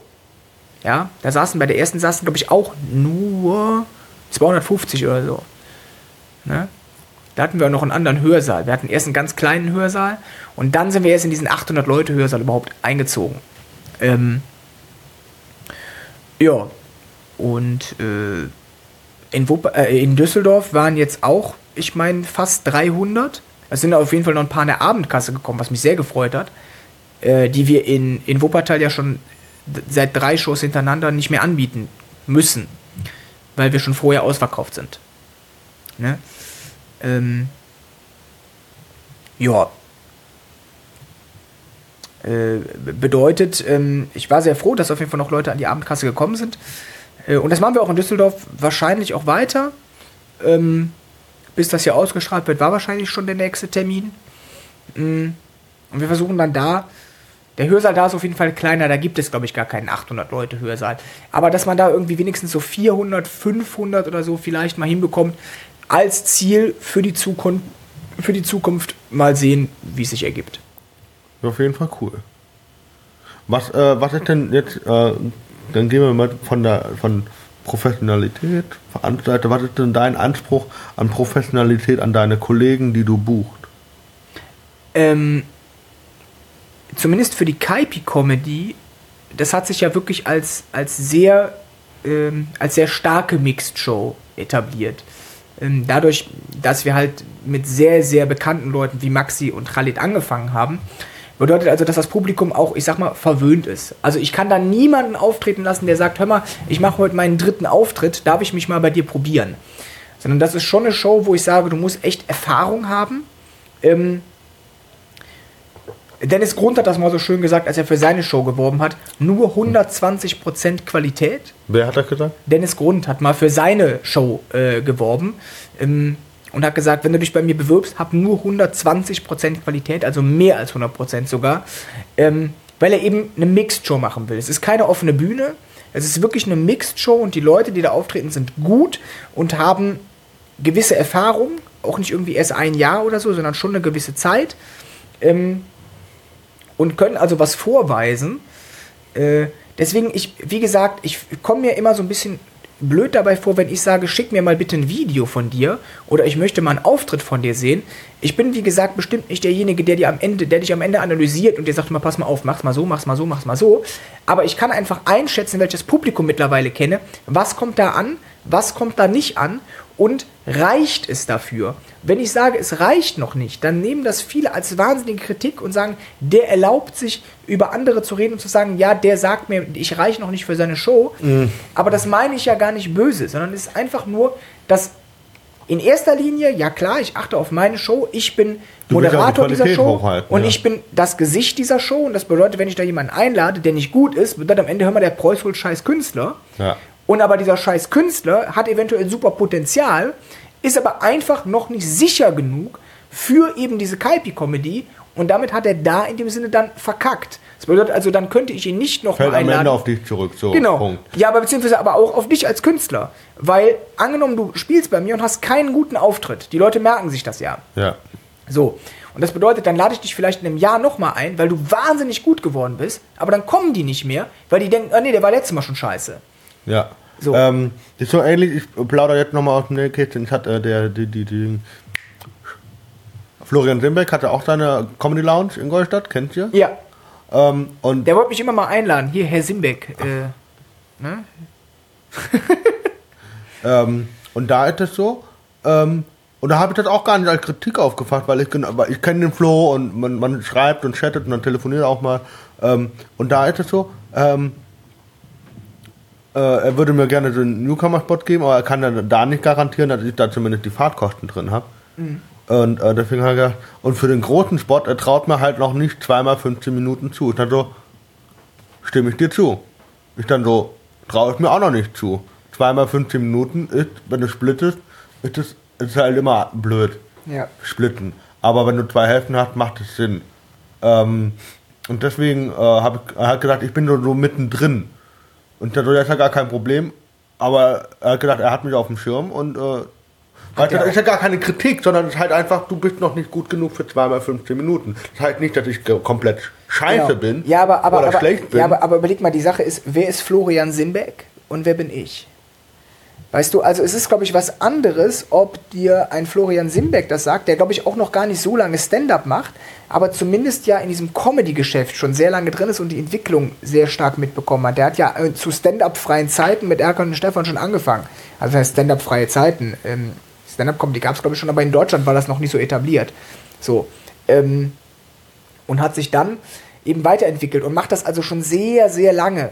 Und das ist, glaube ich, was anderes, wenn der dir den Tipp gibt und sagt, mal, pass mal auf, ich glaube, es reicht noch nicht. Oder wenn ich dir das sage, weil auf welchem Level bin ich? Ich mag vielleicht weiter sein als der ein oder andere Kollege, ähm, aber viele sind halt nicht so kritikfähig, wie sie eigentlich sein sollten. Ich selbst nehme mich da manchmal nicht aus ich weiß auch, dass ich mich manchmal auch mit Kritik ein bisschen schwer tun kann. Kommt immer auf die Musik an. Ja, genau. Wenn du mir natürlich sagst, nee, pass mal auf, ehrlicherweise, ganz ehrlich, Kaipi-Comedy, nee. Du nicht. So, dann denke ich, wenn mir das jemand sagen würde, würde ich denken, ja, dann sag mir doch wenigstens mal warum. Sag mir wenigstens mal warum, weil wenn ich mich verbessern soll, dann musst du mir auch sagen, wie. Ja. Mhm. Äh, und ähm, wenn man aber eben, wie zum Beispiel jetzt bei dir Florian Simbeck gesagt hat, äh, pass mal auf, ich glaube, für zwei, du bist nicht schlecht, aber für zweimal 15 Minuten reicht es einfach noch nicht. Ja, ja, eben. Das impliziert das, dass er sagt, ich finde dich gut, aber ich will zweimal 15 Minuten noch nicht einmal. Du hast jetzt gerade 15 gute Minuten, weiß ich nicht. Und ähm, dann möchte ich, dass du nochmal so gute 15 Minuten lieferst, spiel die rund und dann können wir nochmal voneinander hören. Und wenn ich dann Platz frei habe, dann bist du gerne dabei. Weißt du? Ja, also ich habe das auch nicht anders aufgefasst. Genau. Ja, eben. Ne? Und das ist eben die Sache. Wie fasst du es auf? Aber eben auch der Ton macht die Musik, hast schon recht. Wenn dir halt jemand ganz arrogant von oben herab sagt, nee, pass auf, reicht nicht, und dir aber nicht sagt, warum, dann, dann fühle ich mich manchmal so nach dem Motto, gut, dann will ich auch nicht bei dir spielen. Ja, das, ähm, ne? ähm, ich habe äh, nochmal zu Möchia, ich habe auch gedacht, dann so, ähm, auf der einen Seite, äh, wenn du Kritik einforderst, dann musst du auch äh, zu der Kritik äh, musst du sie verkraften können. Ja, aber, so. aber du musst sie nur verkraften können, wenn sie auch konstruktiv ist. Weil ja, Kritik ja, ist, ist auch, Kritik ist auch, ich finde dich scheiße. Das ist auch Kritik. Aber, Aber- keine sinnvolle. Aber nicht konstruktiv. Nee. Ja. Und ich meine aber, wenn ich jetzt zum Beispiel, ich kann, wenn mich le- letztendlich einer auch unaufgefordert mal kritisiert, konstruktiv kritisiert, dann ist es letztendlich meine Entscheidung, nehme ich das an oder Ja. nehme ich es nicht an. Und äh, ich habe auch Florian letztens nach irgendwie gefragt, hier darf ich Rollstuhlwitze und so machen, habe ich ein paar präsentiert, da sagt er, würde ich nicht machen. Letztendlich ist es meine Entscheidung, ob ich seinen Rat annehme oder nicht. Und äh, letztendlich glaube ich, ist es ihm egal, ob ich die Kritik annehme oder nicht. Ja. Weil, weil der ist ja nicht von mir abhängig oder nicht, nur, nicht von ihm, sondern es war einfach so ein- eine Frage, hey, kann ich das machen? Er sagt nee. Und dann kann ich ja immer noch entscheiden, was gut für mich ist. So, Genau. Und ich glaube, weißt du, diese Kollegialität ähm, oder auch dieses, dieses gegenseitig helfen und sich nachfragen, äh, ist schön und gut, solange es auf einer kollegialen und konstruktiven Ebene Genau. ist. Genau. Wenn du natürlich dann äh, jede Kritik, die man dir gibt, auch konstruktiv äh, persönlich aufnimmst, dann hast du ein anderes Problem. Ja, das stimmt. Entweder du hast mit dem Kritikgeber ein Problem oder du hast ein ganz persönliches Problem. Genau. Ja, nee, das, das ist richtig, ja. Und wenn du Kritik nicht vertragen kannst, ist auch dann die Frage, bist du in dem Beruf richtig? Weil Ja, du wirst oder- immer ja. wieder auf Kritik stoßen. Ne? Sobald man, es ist auch dieses andere Ding, sobald man ähm, auf eine Bühne geht oder auch Sobald du in der Öffentlichkeit wird man überhaupt öffentlich. Und sobald man öffentlich ist, kriegt, äh, bietet man eine Angriffsfläche. Genau. Und, äh, und damit muss man, das muss man abkönnen irgendwann. Also irgendwann, am Anfang ist es schwer, schwer das gebe ich zu, aber äh, irgendwann pff, muss halt sagen, ja okay, pff, entweder leck mich oder ist in Ordnung. Ja, So- richtig. so ja, my- nee, my- my kann ich, brauche ich nichts dazu zu sagen. Das stimmt, das ist richtig, ja.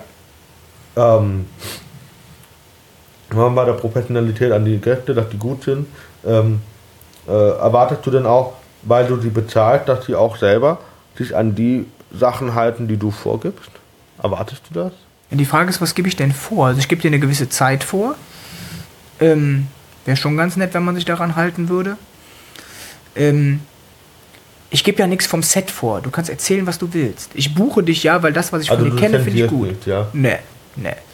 Es gibt auch für mich persönlich auch keine wirkliche Grenze von Witzen. Also hättest du mich gefragt, kann ich Rollstuhlwitze machen, hätte ich gesagt, ja klar.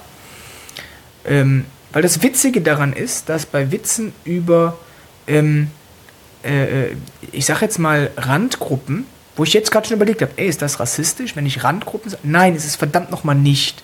So, ist auch nicht rassistisch, wenn man Schwarzer sagt. Die sind halt schwarz. So. Ähm, ja, ist auch so. Dass diejenigen, die davon betroffen sind, darüber viel mehr lachen oder, oder auf jeden Fall lachen und jemand, der damit nichts zu tun hat, derjenige, der sagt, oh, oh, oh, oh, oh. Ja, ja, genau. Ne? So. Ähm, damit hat äh, äh, Kristall macht das in seiner Darf ich äh, darf er das Nummer. Das ist im Endeffekt genau diese Botschaft. Ja, darfst du, weil jemand, der schwarz ist, wird viel eher über schwarzen Witze lachen oder vielleicht auch darüber lachen oder sich gar keine Gedanken machen, dass du gerade Neger gesagt hast, ähm, als jemand, der damit nichts zu tun. Die Grünen können das unheimlich gut. Die Grünen können super gut dir sagen, was du zu tun und zu lassen hast, beziehungsweise eher, was du zu lassen hast. Jetzt werden wir politisch. Ja? Die Grünen sind da unfassbar gut drin, alles zu zensieren. Du darfst das nicht mehr sagen, jenes nicht mehr sagen. Ich habe in meinem ersten Set, habe ich damals gesagt, wenn wir beim Essen politisch korrekt sind, klingt es scheiße und es kauft keine Sau mehr. Mittlerweile heißt ein Zigeunerschnitzel oft Paprikaschnitzel, weil man Zigeuner nicht mehr sagen darf. Ernsthaft? Ja, es gibt häufig, dass es so heißt. Man darf Zigeuner nicht mehr sagen. Ja, Ähm, die fühlen du- sich dadurch äh, beleidigt. genau, pass auf. Angeblich. Und ich kenne keinen Sinti oder Roma. Erstens kenne ich keinen Sinti oder Roma und zweitens kenne ich aber auch keinen, der sich dadurch beleidigt fühlt. Ähm, davon mal abgesehen, ähm, habt ihr ja vorhin bei dem Video dann auch gesagt, ähm, mittlerweile ist diese, äh, es gibt wirklich eine, ähm, einen Forschungsbereich in der Geschichte, ähm, der beschäftigt sich mit Minderheitengeschichte, zumindest in Heidelberg. Und es gab da mal eine Doktorandin oder Doktorin, ähm, die hat sich damit äh, mit der Antiziganismus-Debatte beschäftigt. Antiziganismus ist die Diskriminierung von Zigeunern, Schrägstrich Sinti und Roma. Nur jetzt weiter, wir, wir kommen jetzt auf äh, Ziganismus, das sind eigentlich Zigeuner, Schrägstrich Sinti und Roma. Und habe gesagt, wenn wir das jetzt im Gender waren, wie wir ja sind, Da sind wir wieder beim Erzieherberuf. ne? Ziganierende. Ich dachte, das klingt sowas von. Das So, so wie mit Erziehende, Erziehende. Wie halt ein Erzieherberuf. Äh, Erzieher, Erzieherinnen und Erzieher. so. Und Früh ist es gibt dann. Lehrende und Lernende, ne? Dann gibt es Studierende. Mhm. Und ich, ich verstehe die Dozierende, gibt es ja dann auch noch. Und dann, ich, denke, ich komme mit diesem Genderwahn nicht klar. Es gibt so viele Punkte, mit denen ich einfach nicht klarkomme. Ist auch wieder so eine grünen Sache. Dieses, Gen, dieses Gendern, alles ins Weibliche und alles, äh, äh, ähm, alles muss auch die weibliche Ansprache haben. Bei Erziehern war das noch nie das Problem, weil es halt mehr Erzieherinnen als Erzieher gibt. Ich werde auch oft mit Frau Preuß in der Schule angesprochen. Mittlerweile hat man sich daran gewöhnt. Aber ähm, äh, äh, dieses Frauen in Führungspositionen ist ganz wichtig oder ähm, äh, äh, die Rechte für Frauen stärken. Also um Gottes Willen, ich will Wir wollen das jetzt an dieser Stelle mal festhalten für die Hörerinnen und Hörer. Äh, Jan Preuß, ist, Jan Preuß reden. ist frauenfeindlich, genau. Das, äh, das können, wir so, können wir so stehen. Jan Preuß ist frauenfeindlich. Nein, nein, sind wir nicht. nein, aber äh, du, du verstehst, ähm, im Radio machst du das nicht, weil du keine Zeit dafür hast. Richtig. In der Zeitung machst du es nicht, weil du keinen Platz dafür hast. Jetzt nur mal so, jetzt Ja. rein, rein praktisch gesehen. Es ist, äh, ähm, weißt du, dieses, ich hatte eine sehr schöne Debatte mit meinem ehemaligen Mitbewohner darüber, ich dachte, warum geben sich die Frauen oder die angesprochenen Menschen damit zufrieden, wenn das Studentenwerk für 30.000 Euro das in Studierendenwerk umbenennt und sagt, ja, jetzt sind wir emanzipiert, jetzt werden wir auch angesprochen. So, aber die Frau Meier verdient immer noch 15 Euro weniger als der Herr Schulz. Damit geben sie sich ja nicht zufrieden. Also, so, und dann kam die Entschuldigung, dass man sagt, ja, das waren andere Verwaltungsakte, das waren andere Mechanismen. Es war einfacher, das erstmal umzubenennen und sich dann, dann um das gleiche Gehalt zu kümmern. Ja. Also, ja, aber dann würde ich doch mehr Energie auf das gleiche Gehalt setzen und mich mehr für diesen Kampf einsetzen. Ich bin übrigens poli- politisch in der linken Partei, ähm, auch Mitglied, dass du, das, äh, du stehst auch, äh, weil ich es nicht okay finde. Äh, Gender hin und her, davon haben die letztendlich, die, äh, die Frauen, jetzt wenn es um weibliche Emanzipation gehen soll, haben finanziell gesehen nichts davon. genau. Jetzt ist, also, ähm, jetzt muss ich auch sagen, ich bin, ich, ich, ich bin zum Teil nicht, nicht allzu gut über die Sache mit dem äh, Frauen verdienen weniger als Männer informiert. Auf der anderen Seite konnte mir aber bisher, vielleicht kannst du das, äh, und vor allen Dingen auch mit Beleg. Ich bin so ein Typ, ich glaube nicht alles, was überall steht. Ja? Ähm, ich glaube aber auch nichts, was man, ähm, also wenn man das mal, ich weiß nicht, wie ich es anders ausdrücken soll, aber nur weil du dich gerade als politisch links geäußert hast, heißt das ja nicht, dass deine Aussagen auch automatisch richtig sind. Genauso wenig wie die Aussagen von Rechten richtig sind. Das stimmt. Ja, ähm, das bedeutet aber, also um jetzt gar nicht darüber zu diskutieren, ob ich rechts oder links bin, äh, Darum geht es hier nicht. Genau, äh, sondern eher kann man mir einen Beleg dafür geben, äh, auf dem ich mal wirklich sehe, in diesem Beruf verdient die Frau definitiv weniger als ein Mann. Ich glaube da gar nicht so richtig dran. Ich glaube, das ist mehr eine Sache, die man erzählt, ähm, um diese Debatte irgendwie so ein bisschen aufrecht zu erhalten. Ich weiß es nicht. Ich will jetzt Man auch keine. googeln. Also ich würde Ja, Goog ja, googeln kannst du viel. Du kannst auch, äh, du kannst genauso auch, wenn du googelst, ähm, äh, äh, von mir aus ähm, Straftaten in Prozent in Deutschland von Flüchtlingen, dann wirst du eine dann wirst du 25 Zahlen finden und davon stimmen 26 vielleicht nicht oder, oder vielleicht stimmen auch nur drei nicht. Und drei sind halt Zahlen, die halt äh, äh, äh, von eben von rechts irgendwie anders berechnet sind, Ja, wo vielleicht die halt Rechnung dann an bei. Google gucken, welche Seite du da Genau. öffnest. Ja, also wenn du welche Alter Media Seiten, öffnest, dann die solltest du dir- anbieten, welche sind seriös. Das kann man alles überprüfen. Ja, genau. Also wenn du Alter Media öffnest, dann sollte dir klar sein, dass du vielleicht noch mal eine andere Quelle angucken solltest, wenn man sich das mal, wenn man das mal so nett bezeichnen möchte. Genau. Ähm, interessant. Dass wir, wie sind wir jetzt da drauf gekommen? Äh, wir sind auf, auf Gender gekommen Um über, Zigeuner, genau, wegen Zigeuner. über, über, über Zigeuner. wegen politisch korrekt, Politisch weil korrekt. ich gedacht habe, ah, mit dem Rollstuhl. genau, mit Guck mal, jetzt haben wir die Rollstuhl. Herleitung wieder. Ist doch Ja. schön, dass wir Und am, Ende, und am Ende des Podcasts äh, äh, sagt man mir wahrscheinlich nach, dass ich mich gegen politisch Linke geäußert habe. Weil ich was über die Grünen gesagt habe und gesagt habe, nur weil du links bist, heißt es nicht, dass du recht hast. Ich bin nicht rechts, Gottes Willen. Aber ich, will, ich halte mich aus Politik auch ganz oft raus. Ich, äh, nein, das habe hab ich auch gar nicht so verstanden. Du, du verstehst, aber das hören ja Leute. Ja, es hören ja drei Leute, hören das ja. Das hört einmal meine Mama und zwei Leute hoffentlich von dir. Ähm, und äh, meine Mama denkt das nicht, aber die zwei Leute von dir, äh, die kennen mich ja nicht. Und eventuell, das ist auch immer so eine Angst, die ich habe, wenn ich mich politisch äußere, dass ich in der Gesellschaft eventuell falsch verstanden werde. Ich würde, um Gottes Willen, ich rate jedem davon ab, die AfD zu wählen. Ja, die AfD ist eine Scheißpartei, die hat keine Ahnung und die würde ich niemals wählen.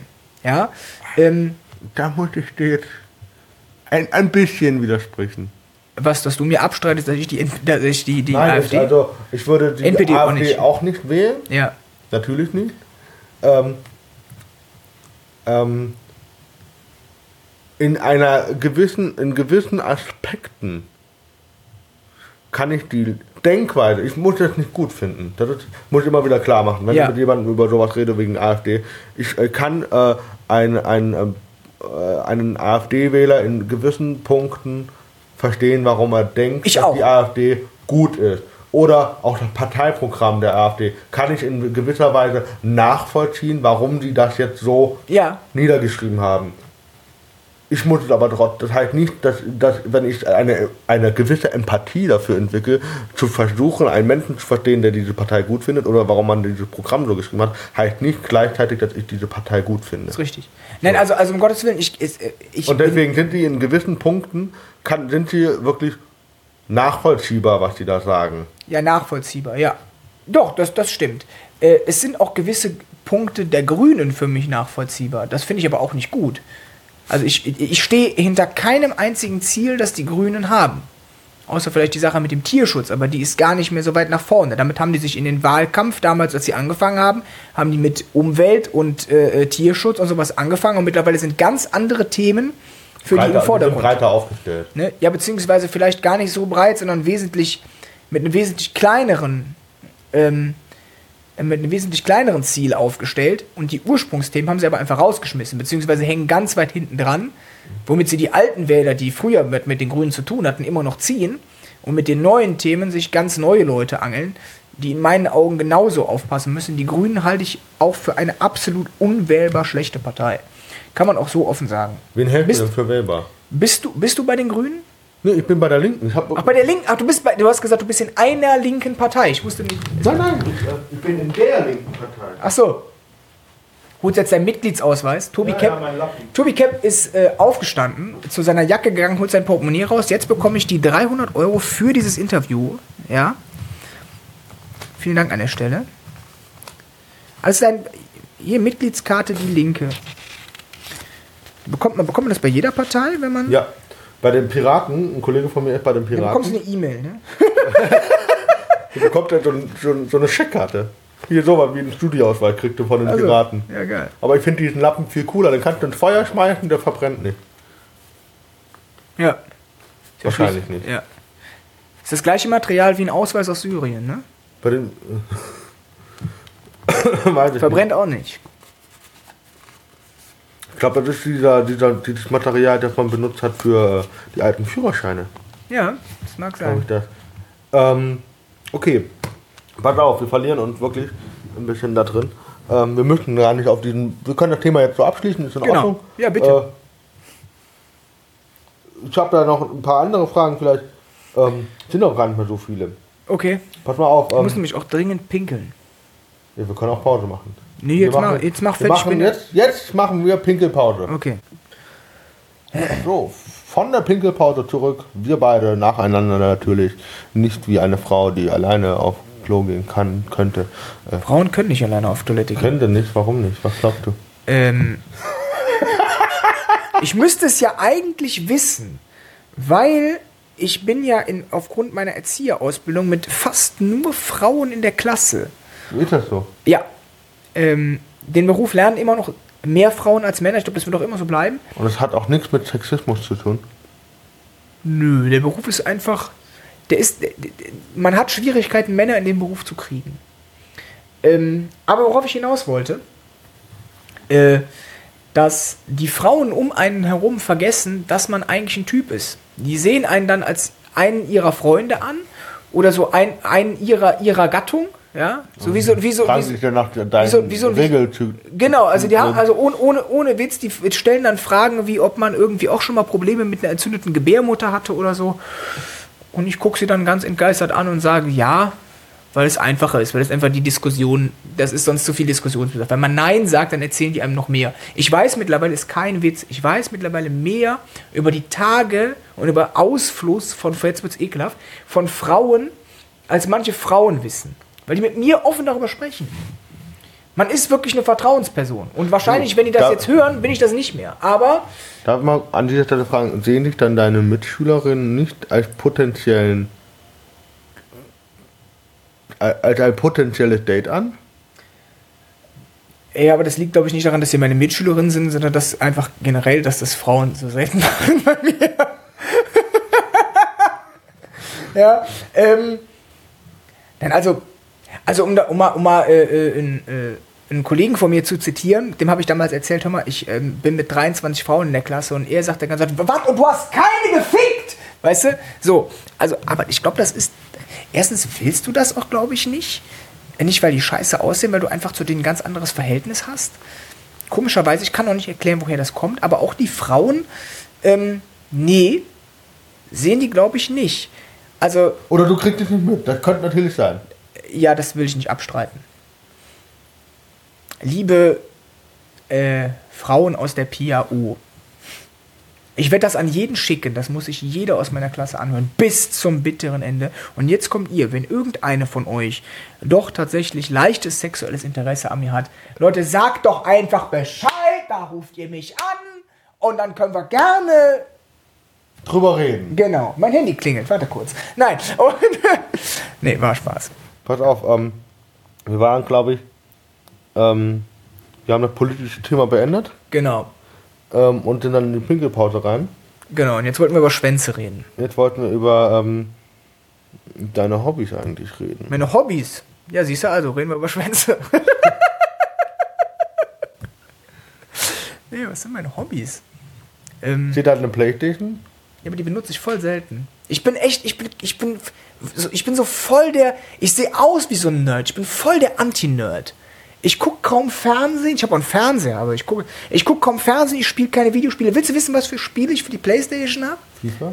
Z- Nein, zwei Stück. Gran Turismo 6 äh, und äh, Need for Speed Shift 2 Unleashed. Das sind beides Autorennspiele. Ich liebe Autos, ich liebe Motorsport. Und ich habe. Das, das wäre zum Beispiel was, wenn ich Geld hätte, ähm, würde ich eine Rennfahrerlizenz machen. Einfach aus, aus Hobby. Ich will kein, kein ähm, Werksrennfahrer werden, irgendwie dann, weiß ich, mich vom BMW oder Audi oder sonst was bezahlen lassen, sondern einfach für mich Autorennen fahren. Darauf hätte ich Bock. Also Motorsport machen. Ich habe hier äh, äh, links von mir, äh, links von dir, ähm, ist so ein zusammengeklappter Autorrennsitz. Den hat mein Papa mir mal gebaut. Der besteht aus einem Sitz, aus einem richtigen Auto und drumherum ist ein Holzgerüst und dann ist ein Lenkrad da dran und Pedale. Und ähm, das kann man mittlerweile auch fertig kaufen. Also jetzt nicht das von meinem Vater, aber solche zusammengestellten Modelle kann man mittlerweile fertig kaufen und sich dann da vor die Playstation setzen und damit dann ganz realistisch Auto fahren. Und das hat mein Vater mir gebaut. Und das mache ich zum Beispiel gerne, aber auch immer Du, selten. du packst das auch jedes Mal aus? Ich packe das dann, wenn ich denn damit spiele, packe ich es aus, stelle das vor meinen Fernseher und dann, äh, ja, dann fahre ich tatsächlich auf diesem Autorennspiel, Autorennen. Ähm, aber das ist auch das einzige Spiel, was ich spiele. Ich kann gar kein FIFA spielen. Ich bin viel zu doof dafür. Ähm, ich habe auch kein GTA oder so, was halt auch so ganz viel. Ich habe echt keine Spiele dafür. Ähm, die wird manchmal noch benutzt für DVDs, aber ich gucke auch ganz selten Filme. Was wäre dir nicht gefallen? Ich, also Filme und Serien kannst du mich echt nicht mehr begeistern. Also wenn du mich fragst, ey Jan, hast du den Film? Nein. Also du brauchst den Filmtitel nicht nennen, die Chance, dass ich ihn gesehen habe. Nenn mal ein paar Filmtitel und ich sag dir, ob ich sie gesehen habe. König der Löwen. Ja, habe ich gesehen. Die Schöne und das Biest. Nein. Pinocchio. Das ist eine Serie. Oder? Pinocchio? Auch, aber es ist ein Film. Du wolltest nicht. Pinocchio. Ich habe damals nur die Serie geguckt. Kleines Püppchen. Also Freches. Püppchen. Äh, Alfred J. Dokus Quark. Ja, habe ich auch gesehen. Jetzt kommen wir nicht mit so einer Kinderscheiße. Jetzt kommen wir mit. Gu Gummibärenbande. Habe ich tatsächlich nie gesehen. DuckTales. Ja, mal. Jetzt Ähm. hören wir auf mit den Kindersachen. Äh, Breaking Bad. Nein, nicht gesehen. Ähm, Orange is the New Black. Noch nicht mal mehr gehört. House of Cards. Nein. Ähm, Mr. Robot. Auch noch nie gehört. Ähm, Startup. Ist das nicht so ein Tanzfilm? Nee. Okay. Ein Tanzfilm wäre. Ähm, Step Up. Wäre Step Up, ja. Ähm, okay, wir merken, Jan ist nicht äh, sehr affin. Also, also Film. Was ist denn Musik dann? Alternativ. Boah, Musik habe ich jetzt, habe ich jetzt vor, vor zwei Tagen äh, habe ich Angefangen zu hören. Genau. Ganz genau. Ja. ähm, ich höre sehr, sehr viel. Also äh, Musik ist, ist geil. Ich liebe Musik. Ähm, und ich habe mich nicht auf so eine bestimmte Richtung festgelegt. Äh, ich komme aus Köln, das heißt, ich von klein auf höre ich Karnevalsmusik. Da habe ich auch angefangen zu, zu singen. Können auch nur wenige Menschen verstehen, aber ich mag das. Ähm, Kannst, kannst du jetzt so ad hoc äh, irgendeins äh, trällern? ganz viele. Ja, Treller, hier, ich hab äh, hier, komm, lauf mal Viere. Komm, lass mal viere, nicht lamentiere. Jetzt Spaß und Freude, dat hätt noch keinem Mensch geschad. Denn die Träne, die du lachst, musste nicht kriechen. Mal viere, ob Kölsche Art. Schön, das hat mir hier äh, leichte Apfelfolie. Äh, cool, ja. Und Das ist auch ein Lied der Höhner. Und die Höhner sind für mich, ich habe ein, das erste Lied, was ich ähm, auf der Bühne gesungen habe, nee, war nicht von den Höhnern, sondern mit drei Jahren das allererste Lied, was ich gesungen habe, war war, hatten wir vorhin, ne? Es war in Königswinter, nicht davor und nicht dahinter. Und das Witzige ist, da sagt ein dreijähriger Junge auf der Bühne, es war gleich mittendrin, als ich damals auf dich reingefallen bin. Kannst, ist von Dreijährigen total süß, kannst dir vorstellen. Ähm, und danach habe ich aber Höhner, echte Fründe gesungen. Dieses echte Fründe stand zusammen, stand zusammen. Ne? Und Ja, ja. Ähm, das war dann so quasi so meine, meine Hymne, meine Band, äh, waren also die Höhner dann damals. Ähm, das heißt, ich mag immer noch Karnevalsmusik. Ich mag auch so Schlager, so nicht so alten Schlager, jetzt nicht hier irgendwie. Äh, äh, ähm, Ja, ne? ich, Andrea Berg. Und äh, ja, also, also Andrea Berg ist ja schon, äh, ist ja schon fast eine Nahtoderfahrung, wenn du das hörst. Aber, ähm, äh, aber zum Beispiel so neuen Schlager, also was so auf Mallorca läuft. Ich mag Mia Julia, erstens, weil sie geil aussieht, zweitens, weil sie auch wirklich sehr witzige Lieder hat. Ähm, weißt du, wen ich gern höre, Schlager? ja. Habe ich im Oktober angemacht. Rudi Carell, wann wird's endlich wieder so richtig Ja, aber das ist ja zum? Beispiel so alter Schlager. Und der ist aber richtig lustig. Das ist lustig, aber Rudi war ja auch, war ja auch schon äh, Komiker. Ich sage extra nicht Comedian, weil ich glaube, er war nie Comedian, sondern das war tatsächlich die Regel, wo man Komiker gesagt hat. Ähm, aber das war ja auch Rudi, Rudi Carell. Äh, genauso auch ähm, von mir aus hier äh, Jürgen von der Lippe oder ähm, Karl Dall auch damals. Äh, Also Schlager höre ich gerne. Ähm, ich mag Rockmusik. Ähm, Nickelback höre ich sehr gerne. Ähm, ich bin aber generell kein Typ, der sich Alben kauft. Also ich habe eh Spotify und höre ich eher so einzelne Songs. Und also sehr viel, was im Radio läuft, da ich auch vom Radio komme, also so offen Popmusik, äh, relativ modern, Charts, gefällt mir aktuell, jetzt im Stand Februar, echt nicht so viel. Ähm, ich liebe aktuell die Hits der 90er. Obwohl Irgendwie- ich, Ja, irgendwie immer noch. Ne? obwohl ich, also ich bin Kind der 90er. Ähm, das bedeutet also, was heißt Kind der 90er? Ich bin 1994 geboren. Das bedeutet, ich habe von der Musik Nicht gar nicht so viel mitbekommen, aber ich stehe total auf die Musik. Und äh, ich erwische mich auch immer wieder dabei, dass wenn ich über 90er Musik rede und ich etwas gut finde, sage ich, das habe ich früher immer gemocht. Als ob ich irgendwie so in den 70ern geboren Pass mal wäre. auf, äh, dann, äh, da, was, wel- welcher Filmtitel fällt dir denn sofort ein, wenn ich sage 90er Musik? Filmtitel? Äh, Musiktitel. Coco Jumbo, ähm, I Give You My Heart, also äh, hier alles von Mr. President. Dann ähm, Boom Boom Boom von den Venga Boys oder äh, ähm, We're Going to Ibiza ist auch Venga Boys. Rhythm is a Dancer, Snap, ähm, Ace of Base, All That She Wants oder Life is a Flower. Also sehr, ist 90er ist schon, geht schon auf jeden Fall Dann klar. gehen wir noch ein Jahr, ein Jahrzehnt zurück, 80er. 99 Luftballons, Nena. Ist Karma Chameleon? äh, Ist das auch 80er? Also 80er ist, 82. also 80er ist echt, ist echt nicht mehr meine, meine Kante. Ich also finde es mich hier in Köln auf fast jeder 90er Party. Aktuell. So. Ähm, und äh, ich mag Black Music, so äh, Sean Paul.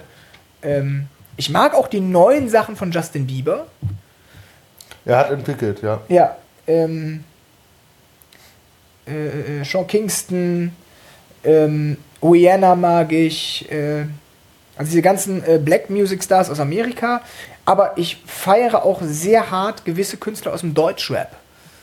Ich mag gerne Kollega und ich mag auch Farid Bang. Finde viele mega asozial, ist auch mega asozial, auch live echt scheiße. Aber so, ich liebe einfach dieses, dieses plumpe, blöde, ich ficke deine Mutter im Herzen anal, denn du rappst so, als hättest du ein Dildo im Arsch. Das ist doch einfach lustig. Weil da muss man nicht drüber nachdenken, das kann man einfach so hören. Das ist immer gut, wenn man aus dem Kindergarten geht und sagt, und jetzt einfach Wochenende, ich ficke deine Mutter im Herzen anal. Weißt du? Ja, ich muss zugeben, äh, was deutsche Musik angeht, äh, höre ich seit ein paar Jahren den Sido ganz gerne, weil ich die Entwicklung von dem ganz cool finde. Sido, ja. Ja, Sido kann man. Dürfte ich jetzt eigentlich, wenn ich sage, Sido ich bin hardcore KIZ finde ich auch richtig lustig. Ja, KIZ fand ich aber früher geiler. Als die, als die noch nicht so viel fürs Radio gemacht haben. Mittlerweile machen die ja. Was, wie heißt dieser Radiosong? Was jetzt im Radio läuft? Äh, der auf jeden Fall. Den finde ich nicht mehr so witzig wie Sachen wie ähm, Ringelpiez mit Anscheißen oder so, was man einfach im Radio nicht spielen durfte. Ja, das war nämlich auf der quasi vom, vom Niveau her auf dem gleichen Stand wie Farid Bang, aber wesentlich intelligenter gemacht.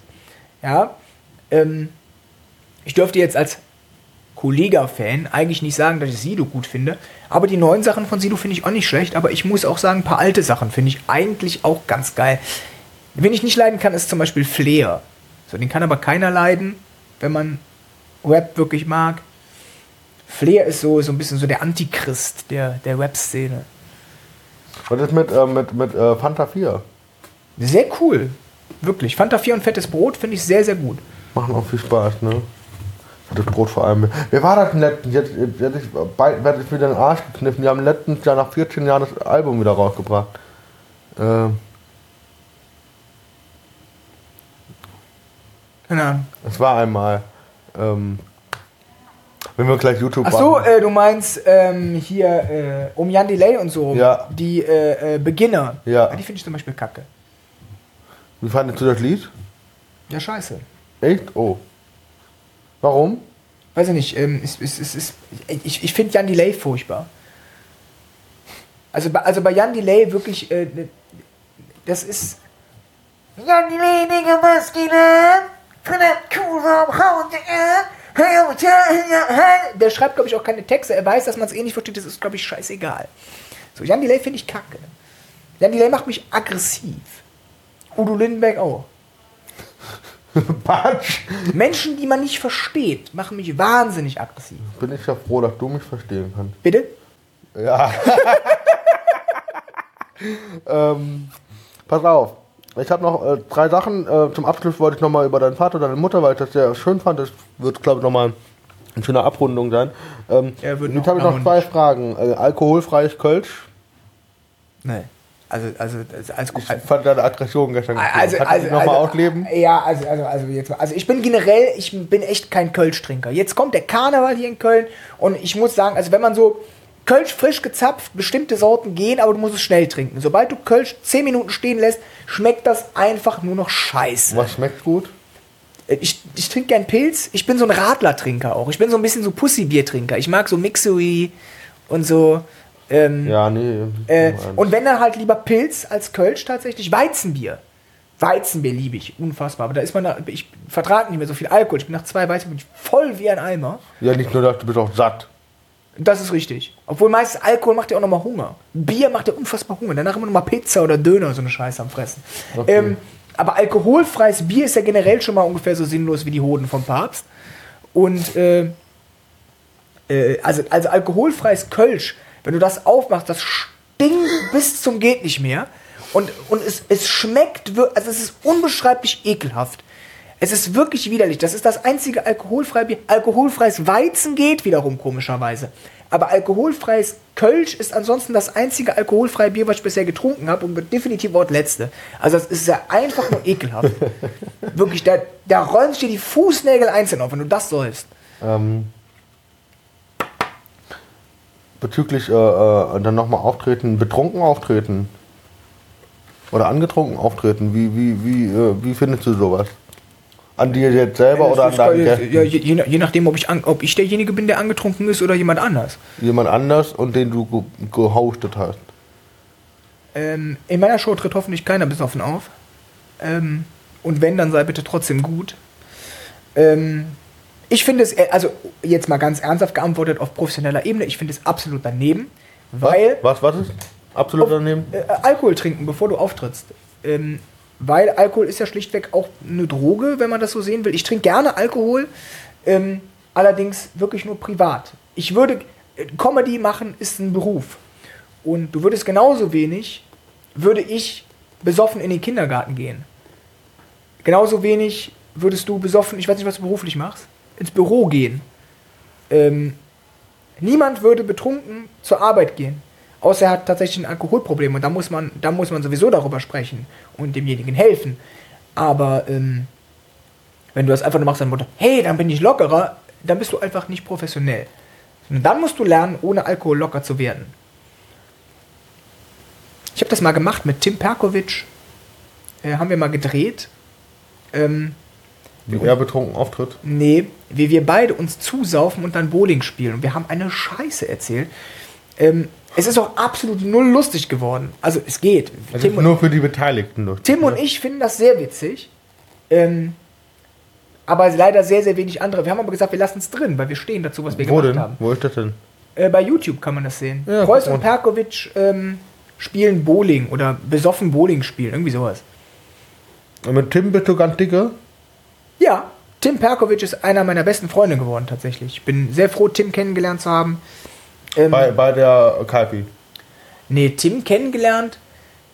Haha, Tim kennengelernt habe ich. Äh, er hat mir geschrieben, äh, damals gab es die Cold Water Challenge. Das war dieser Vorgänger der Ice Bucket Challenge. Das haben alle Comedians gemacht, sich mit kaltem Wasser unter der Dusche und haben dabei irgendwie einen Witz erzählt oder äh, sich einen runtergeholt oder so. Irgendwas mussten die halt machen. Und das haben die Comedians sich untereinander, haben die sich ähm, dann da nominiert. Und äh, Tim Perkovic hat mich provoziert, dass ich ihn nominiere. Ich kannte den gar nicht. Und so habe ich den damals kennengelernt, irgendwie 2014. Ähm, und dann haben wir uns irgendwann mal getroffen und haben wirklich gemerkt, da stimmt die Chemie. Ähm, und sind dann, sind dann immer mehr irgendwie zusammengewachsen. Wir sind wirklich richtig, richtig gute Freunde geworden. Auch privat. Also wir treffen uns auch privat ab und zu. Ähm, meistens sehen wir uns bei den Shows. Aber äh, wir sind wirklich richtig gute Freunde geworden und haben auch ein gemeinsames Projekt äh, zusammen angefangen. Dieser WG.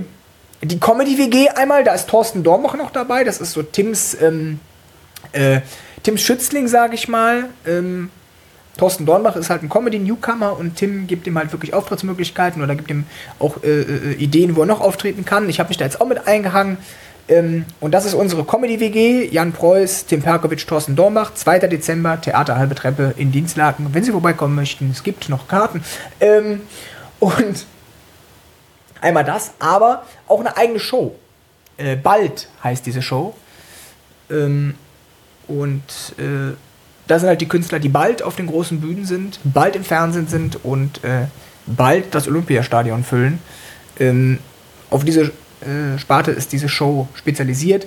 Tim und ich machen ein bisschen Late Night vorweg, das wollten wir immer schon mal machen. Ähm, sich über die aktuellen Wochengeschehnisse oder Monatsgeschehnisse Geschehnisse lustig zu machen. Ähm, quasi ein bisschen was wie eine Late-Night-Show mit Stand-Uppern. Äh, es wird auch gefilmt, allerdings nie im Fernsehen ausgestrahlt, weil das kein Fernsehsender haben will. Ja, aber das ist im Endeffekt unser Showkonzept, das haben wir zusammen aufgezogen ähm, und versuchen das jetzt äh, durchzuziehen und weiterzuführen. Klingt spannend. Ich würde, äh, reden wir auch nochmal drüber. Da darfst, du auf, da darfst du auf jeden Fall auftreten.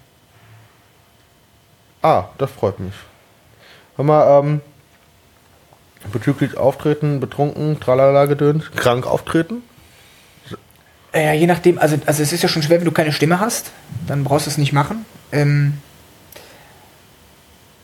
ich sag mal so, also, also ich selber mach's ab und zu schon, weil das ist halt der Nachteil an dieser, in diesem Teil bin ich ja tatsächlich selbstständig. Wenn ich nicht auftrete, bekomme ich auch kein Geld. Ja. So, und zum Teil muss ich halt echt davon leben, oder ich will ja komplett davon leben. Ähm, und äh, wenn ich jetzt zum Beispiel irgendwie erhöhte Temperatur habe oder so, das lässt sich ja für ein, zwei Stunden lässt sich das ja ganz gut aushalten. Dann bin ich aber schon derjenige, der einfach sagt, pass auf Leute, ich bin krank, ey, ich mache meinen Auftritt und danach haue ich ab. Ähm, da war auch noch nie jemand böse. Ähm, aus Krankheit abgesagt habe ich einen Auftritt tatsächlich noch nicht.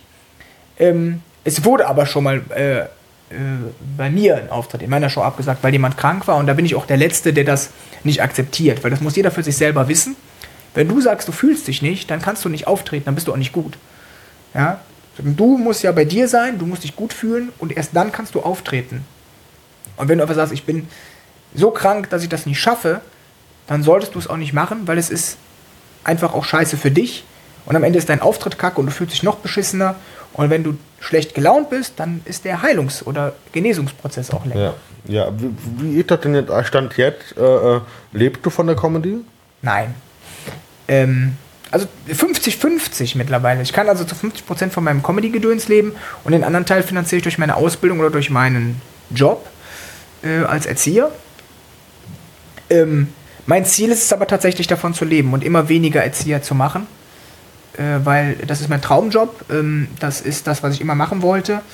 Comedy in jeglicher Hinsicht. Stand-up, Moderation. Oder Radio, ja. Oder Radio. Also wirklich da äh, sich auszuleben, das ist das, was ich machen will. Und das schaffe ich auch. Da bin ich sehr, sehr selbstsicher und es gibt genug Leute, die sagen, das schaffst du nicht. Ist mir aber egal, dass die das sagen. Ich sage, ich schaffe das und das rate ich auch jedem. Ihr schafft das, was ihr wollt, wenn ihr daran glaubt und wenn ihr daran bleibt. Ähm, verfolgt euer Ziel und das habe ich bisher immer getan. Ich habe immer das geschafft, was ich schaffen wollte und auch dieses Ziel erreiche ich, dass ich irgendwann von Comedy auch gut leben kann. Also nicht, dass ich dann hier weiter in meiner Zwei-Zimmer-Wohnung mit zwei Wäschekörben äh, aus dem Wäschekorb lebe, sondern dass ich dann tatsächlich auch gut davon leben kann. Ähm, und auch besser als jeder Erzieher es jemals Würdest, könnte. würdest du von Köln wegziehen wollen? Eine Zeit lang auf jeden Fall schon. Also ich habe Du schon. bist ja noch jung. Genau, Also, also ich habe schon Bock, mal eine Zeit lang in eine andere Stadt zu gehen. Ähm, beispielsweise, wenn man zum Radio gehen will, macht es eventuell Sinn, wenn ein denn Berliner Radiosender nimmt, nach Berlin zu gehen, weil in Berlin gibt es sehr viele Radiosender. Ähm, würde ich schon machen. Äh, ich reg mich auch oft und gerne über Köln auf. Es gibt viele Sachen, die hier nicht funktionieren und die mich auch KVB. nerven. KVB zum Beispiel, mit denen habe ich regelmäßig Beef auf Facebook. Ähm, weil die mir einfach auf den Sack gehen. Das ist einfach ein Scheißverein. Äh, aber mir haben bisher die Menschen, die aus Köln weggezogen sind, gesagt, irgendwann willst du wieder zurück. Das kann ich aber nicht beurteilen. Ich würde es aber definitiv mal machen. Einfach um mal eine andere Stadt zu sehen. Ich bin großer Fan der Stadt München, aber die ist so unfassbar teuer. Ja, wenn ich mir irgendwann München leisten kann, habe ich auf jeden Fall eine Wohnung oder ein Haus oder irgendwas in München, je nachdem, was ich mir leisten kann, weil ich München als Stadt einfach geil finde. Ähm, Berlin würde mich reizen. Auf jeden Fall, irgendwann werde ich bestimmt mal zwei Jahre woanders sein. Aber ich weiß noch nicht wo. Köln bietet sich halt für Comedy so wirklich an. Du bist schön geil mittig. Alles ist ungefähr gleich weit weg. Und die offene Bühnenkultur in Köln wird jetzt auch immer mehr. Ja, ich habe mir als ähm, ich habe mir als Umgebung zum Umziehen vielleicht Mainz ausgesucht, weil du von Mainz relativ schnell in Köln oder in, in Mannheim bist. Du wohnst jetzt in Heidelberg, ne? Das ist Momentan relativ südlich, ne? bin noch in Heidelberg, ja. Noch bis Juli. Hast du schon eine Bude in Mainz? Nee, ich gucke erstmal, wo ich genommen werde, Achso. beruflich. Ähm, kann ja gleich mal eine Bewerbung zeigen, die ich geschickt habe oder schicken werde die Woche, wenn du Bock drauf hast. Ähm, abschließend, wirklich, weil mich das noch brennend interessiert. Ähm, wir hatten vorhin über Vorbilder ganz am Anfang, wenn du dich erinnerst, über deine Eltern. Ja. Ähm, inwiefern haben die dich äh, dahingehend unterstützt, äh, das, diesen Weg zu gehen, daran zu bleiben? Oder haben sie auch mal gesagt, hey du, lass es? Und, äh, und wie hast du sie dann überzeugen können, dass das absolut dein Ding ist, was du machen möchtest und machen musst, in Anführungszeichen? Also ich möchte davor sagen, immer wenn man mir die Frage stellt, habe ich immer so ein Lächeln äh, im Gesicht, weil ich erinnere mich da immer ganz gerne dran. Es hat halt alles damit angefangen, dass ich wirklich immer irgendwie diesen Drang hatte, auf die Bühne zu gehen. Meine Eltern haben mich eigentlich immer dabei unterstützt. Die haben also gesagt, das ist das, was der Junge machen will und dann soll der Junge das auch machen. Ähm, Wie so ein Kölner Ehepaar. halt. Genau, ne? Ähm, aber äh, meine Mama war immer so ein bisschen lockerer da. Mein Vater ist tatsächlich halt ein Realist, der auch gesagt hat, Alter, du musst irgendwann, musst du einfach was Sicheres in der Hand haben. Und deswegen habe ich irgendwann über langes Hin und Her, haben wir alles schon gehabt, diese Erzieherausbildung angefangen. Ähm, weil das einfach ein sicheres Ding ist, was mit Comedy und sonst nichts zu tun hat. Das war ihm ganz wichtig, dass ich das mache. Aber er hat gesagt, wenn du das machst, dann unterstütze ich dich auch in der Comedy. Er war, glaube ich, nie nie der große Fan von mir. Also mein Vater fand mich, glaube ich, nie so witzig. Meine Mama hat, glaube ich, oft nur aus Sympathie gelacht. Ähm, es gibt Sachen von mir, die die beide lustig finden, aber es gibt auch ganz viele Sachen, das meiste finden sie nicht lustig, aber sie sind auch nicht meine Zielgruppe. Ähm, und damit kann ich eben leben. Aber sie unterstützen mich in dem, was ich mache. Ähm, und mein Vater ist zum Beispiel zu einem sehr großen Comedy-affinen Mensch geworden. Also er hat schon immer gerne gelacht und immer gerne lustige Sachen angeguckt, äh, auch von damals. Mittlerweile guckt er sich aber tatsächlich so Sachen wie nur ab 18 und sowas an und kritisiert das. Also er geht hin und analysiert, obwohl er eigentlich gar kein Comedian ist. Aber, Aber er sagt, das finde ich nicht gut, das fand ich nicht gut, der war lustig, den fand ich scheiße. Nur ab 18 guckt der Nightwash, guckt der, zumindest alles, was im Fernsehen läuft. Also er guckt es nur im Fernsehen. Er geht, er ist halt, er ist 67 Jahre alt. Ne? Ähm, die gehen nicht mehr raus auf, auf, auf irgendwie Comedy-Events oder so. Ja, ähm, Aber du, die wissen oder du hast denen das schon gesagt, dass das live nochmal was ganz anderes die waren auch, die waren auch in meinem Soloprogramm. Meine Eltern haben, ich habe gesagt, ich möchte, dass wenn ich mein erstes Mal mein ganzes Soloprogramm spiele, möchte ich, dass ihr dabei seid. Sie sind nach Dienstlaken gekommen. Ja, extra dafür. Sie haben sogar Eintritt bezahlt. Aber ich auch gesagt, ihr müsst keinen Eintritt zahlen. Nein, wir bezahlen Eintritt. Und da waren meine Eltern da und die haben wirklich geklatscht und haben sich wirklich gefreut, weil das, dann, das war eines meiner großen Ziele, zu sagen, ich spiele irgendwann mein Soloprogramm. Ja, und dieses Ziel habe ich erreicht und meine Mama war wirklich richtig, richtig stolz auf mich.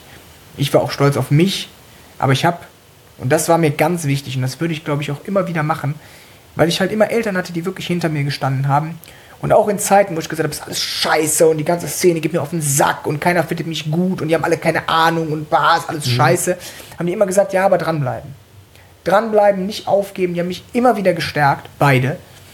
Und ich habe auch damals bei meinem Soloprogramm, und das werde ich glaube ich auch immer machen, darauf wollte ich hinaus, habe ich tatsächlich meinen Eltern dafür gedankt, dass sie mich unterstützt haben und vor allen Dingen von Anfang an sich meine blöden Gags angehört haben. Ich habe am Anfang musste meine Mutter sich ja den ganzen Mist immer anhören Ja. Mhm. und vor allen Dingen auch immer sagen, dass es gut ist. Und wehe, sie hat gesagt, es ist nicht gut, da war ich immer ganz doll beleidigt. Ähm, Wie, seit wann spielst du das Solo?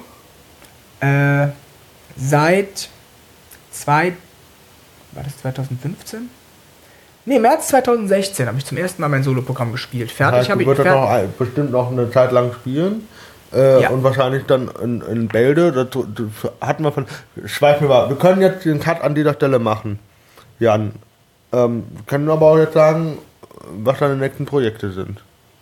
Äh, ja, wie gesagt, also es gibt diese, diese Show bald. Ähm, die ist in Mörs. Äh, da werde ich also moderieren mit Tim Perkovic zusammen. Das ist hier normal, dass die Tür böllert. Äh, ähm, das als Show. Äh, die Kaipi Comedy werde ich weitermachen. Ähm, ich spiele, ich hoffe, dass ich mein Soloprogramm öfter spielen kann. Ich werde neue Nummern schreiben, auch die ein bisschen mehr mich widerspiegeln. Werden, werden das auch Nummern für das aktuelle Solo oder für ein neues Solo? Äh, die werden wahrscheinlich noch ins aktuelle Solo eingebaut. Ähm, aber vielleicht kommen die auch noch mal in ein neues Solo-Programm, wenn ich denn dann genug Material für ein neues habe. Aber ich würde sie jetzt im aktuellen Solo irgendwie verwursten, wenn ich eine neue Nummer hätte äh, oder habe. Ja? Ähm, Du hast ja quasi immer neue Nummern, aber du schreibst ja kontinuierlich. So. Ähm, Entwickelst eher. Genau. Und äh, ich hoffe auch bald eine Agentur zu haben, die mich unterstützt, die mir die Möglichkeit gibt, noch mehr aufzutreten und dann halt tatsächlich ja, immer weniger Erzieher machen zu müssen und immer mehr Comedy machen zu können. Das ist so das, was ich in nächster Zeit mache. Jan, Tobi, äh, vielen Dank für jetzt die ist Zeit. auch der Zeitpunkt gekommen, um.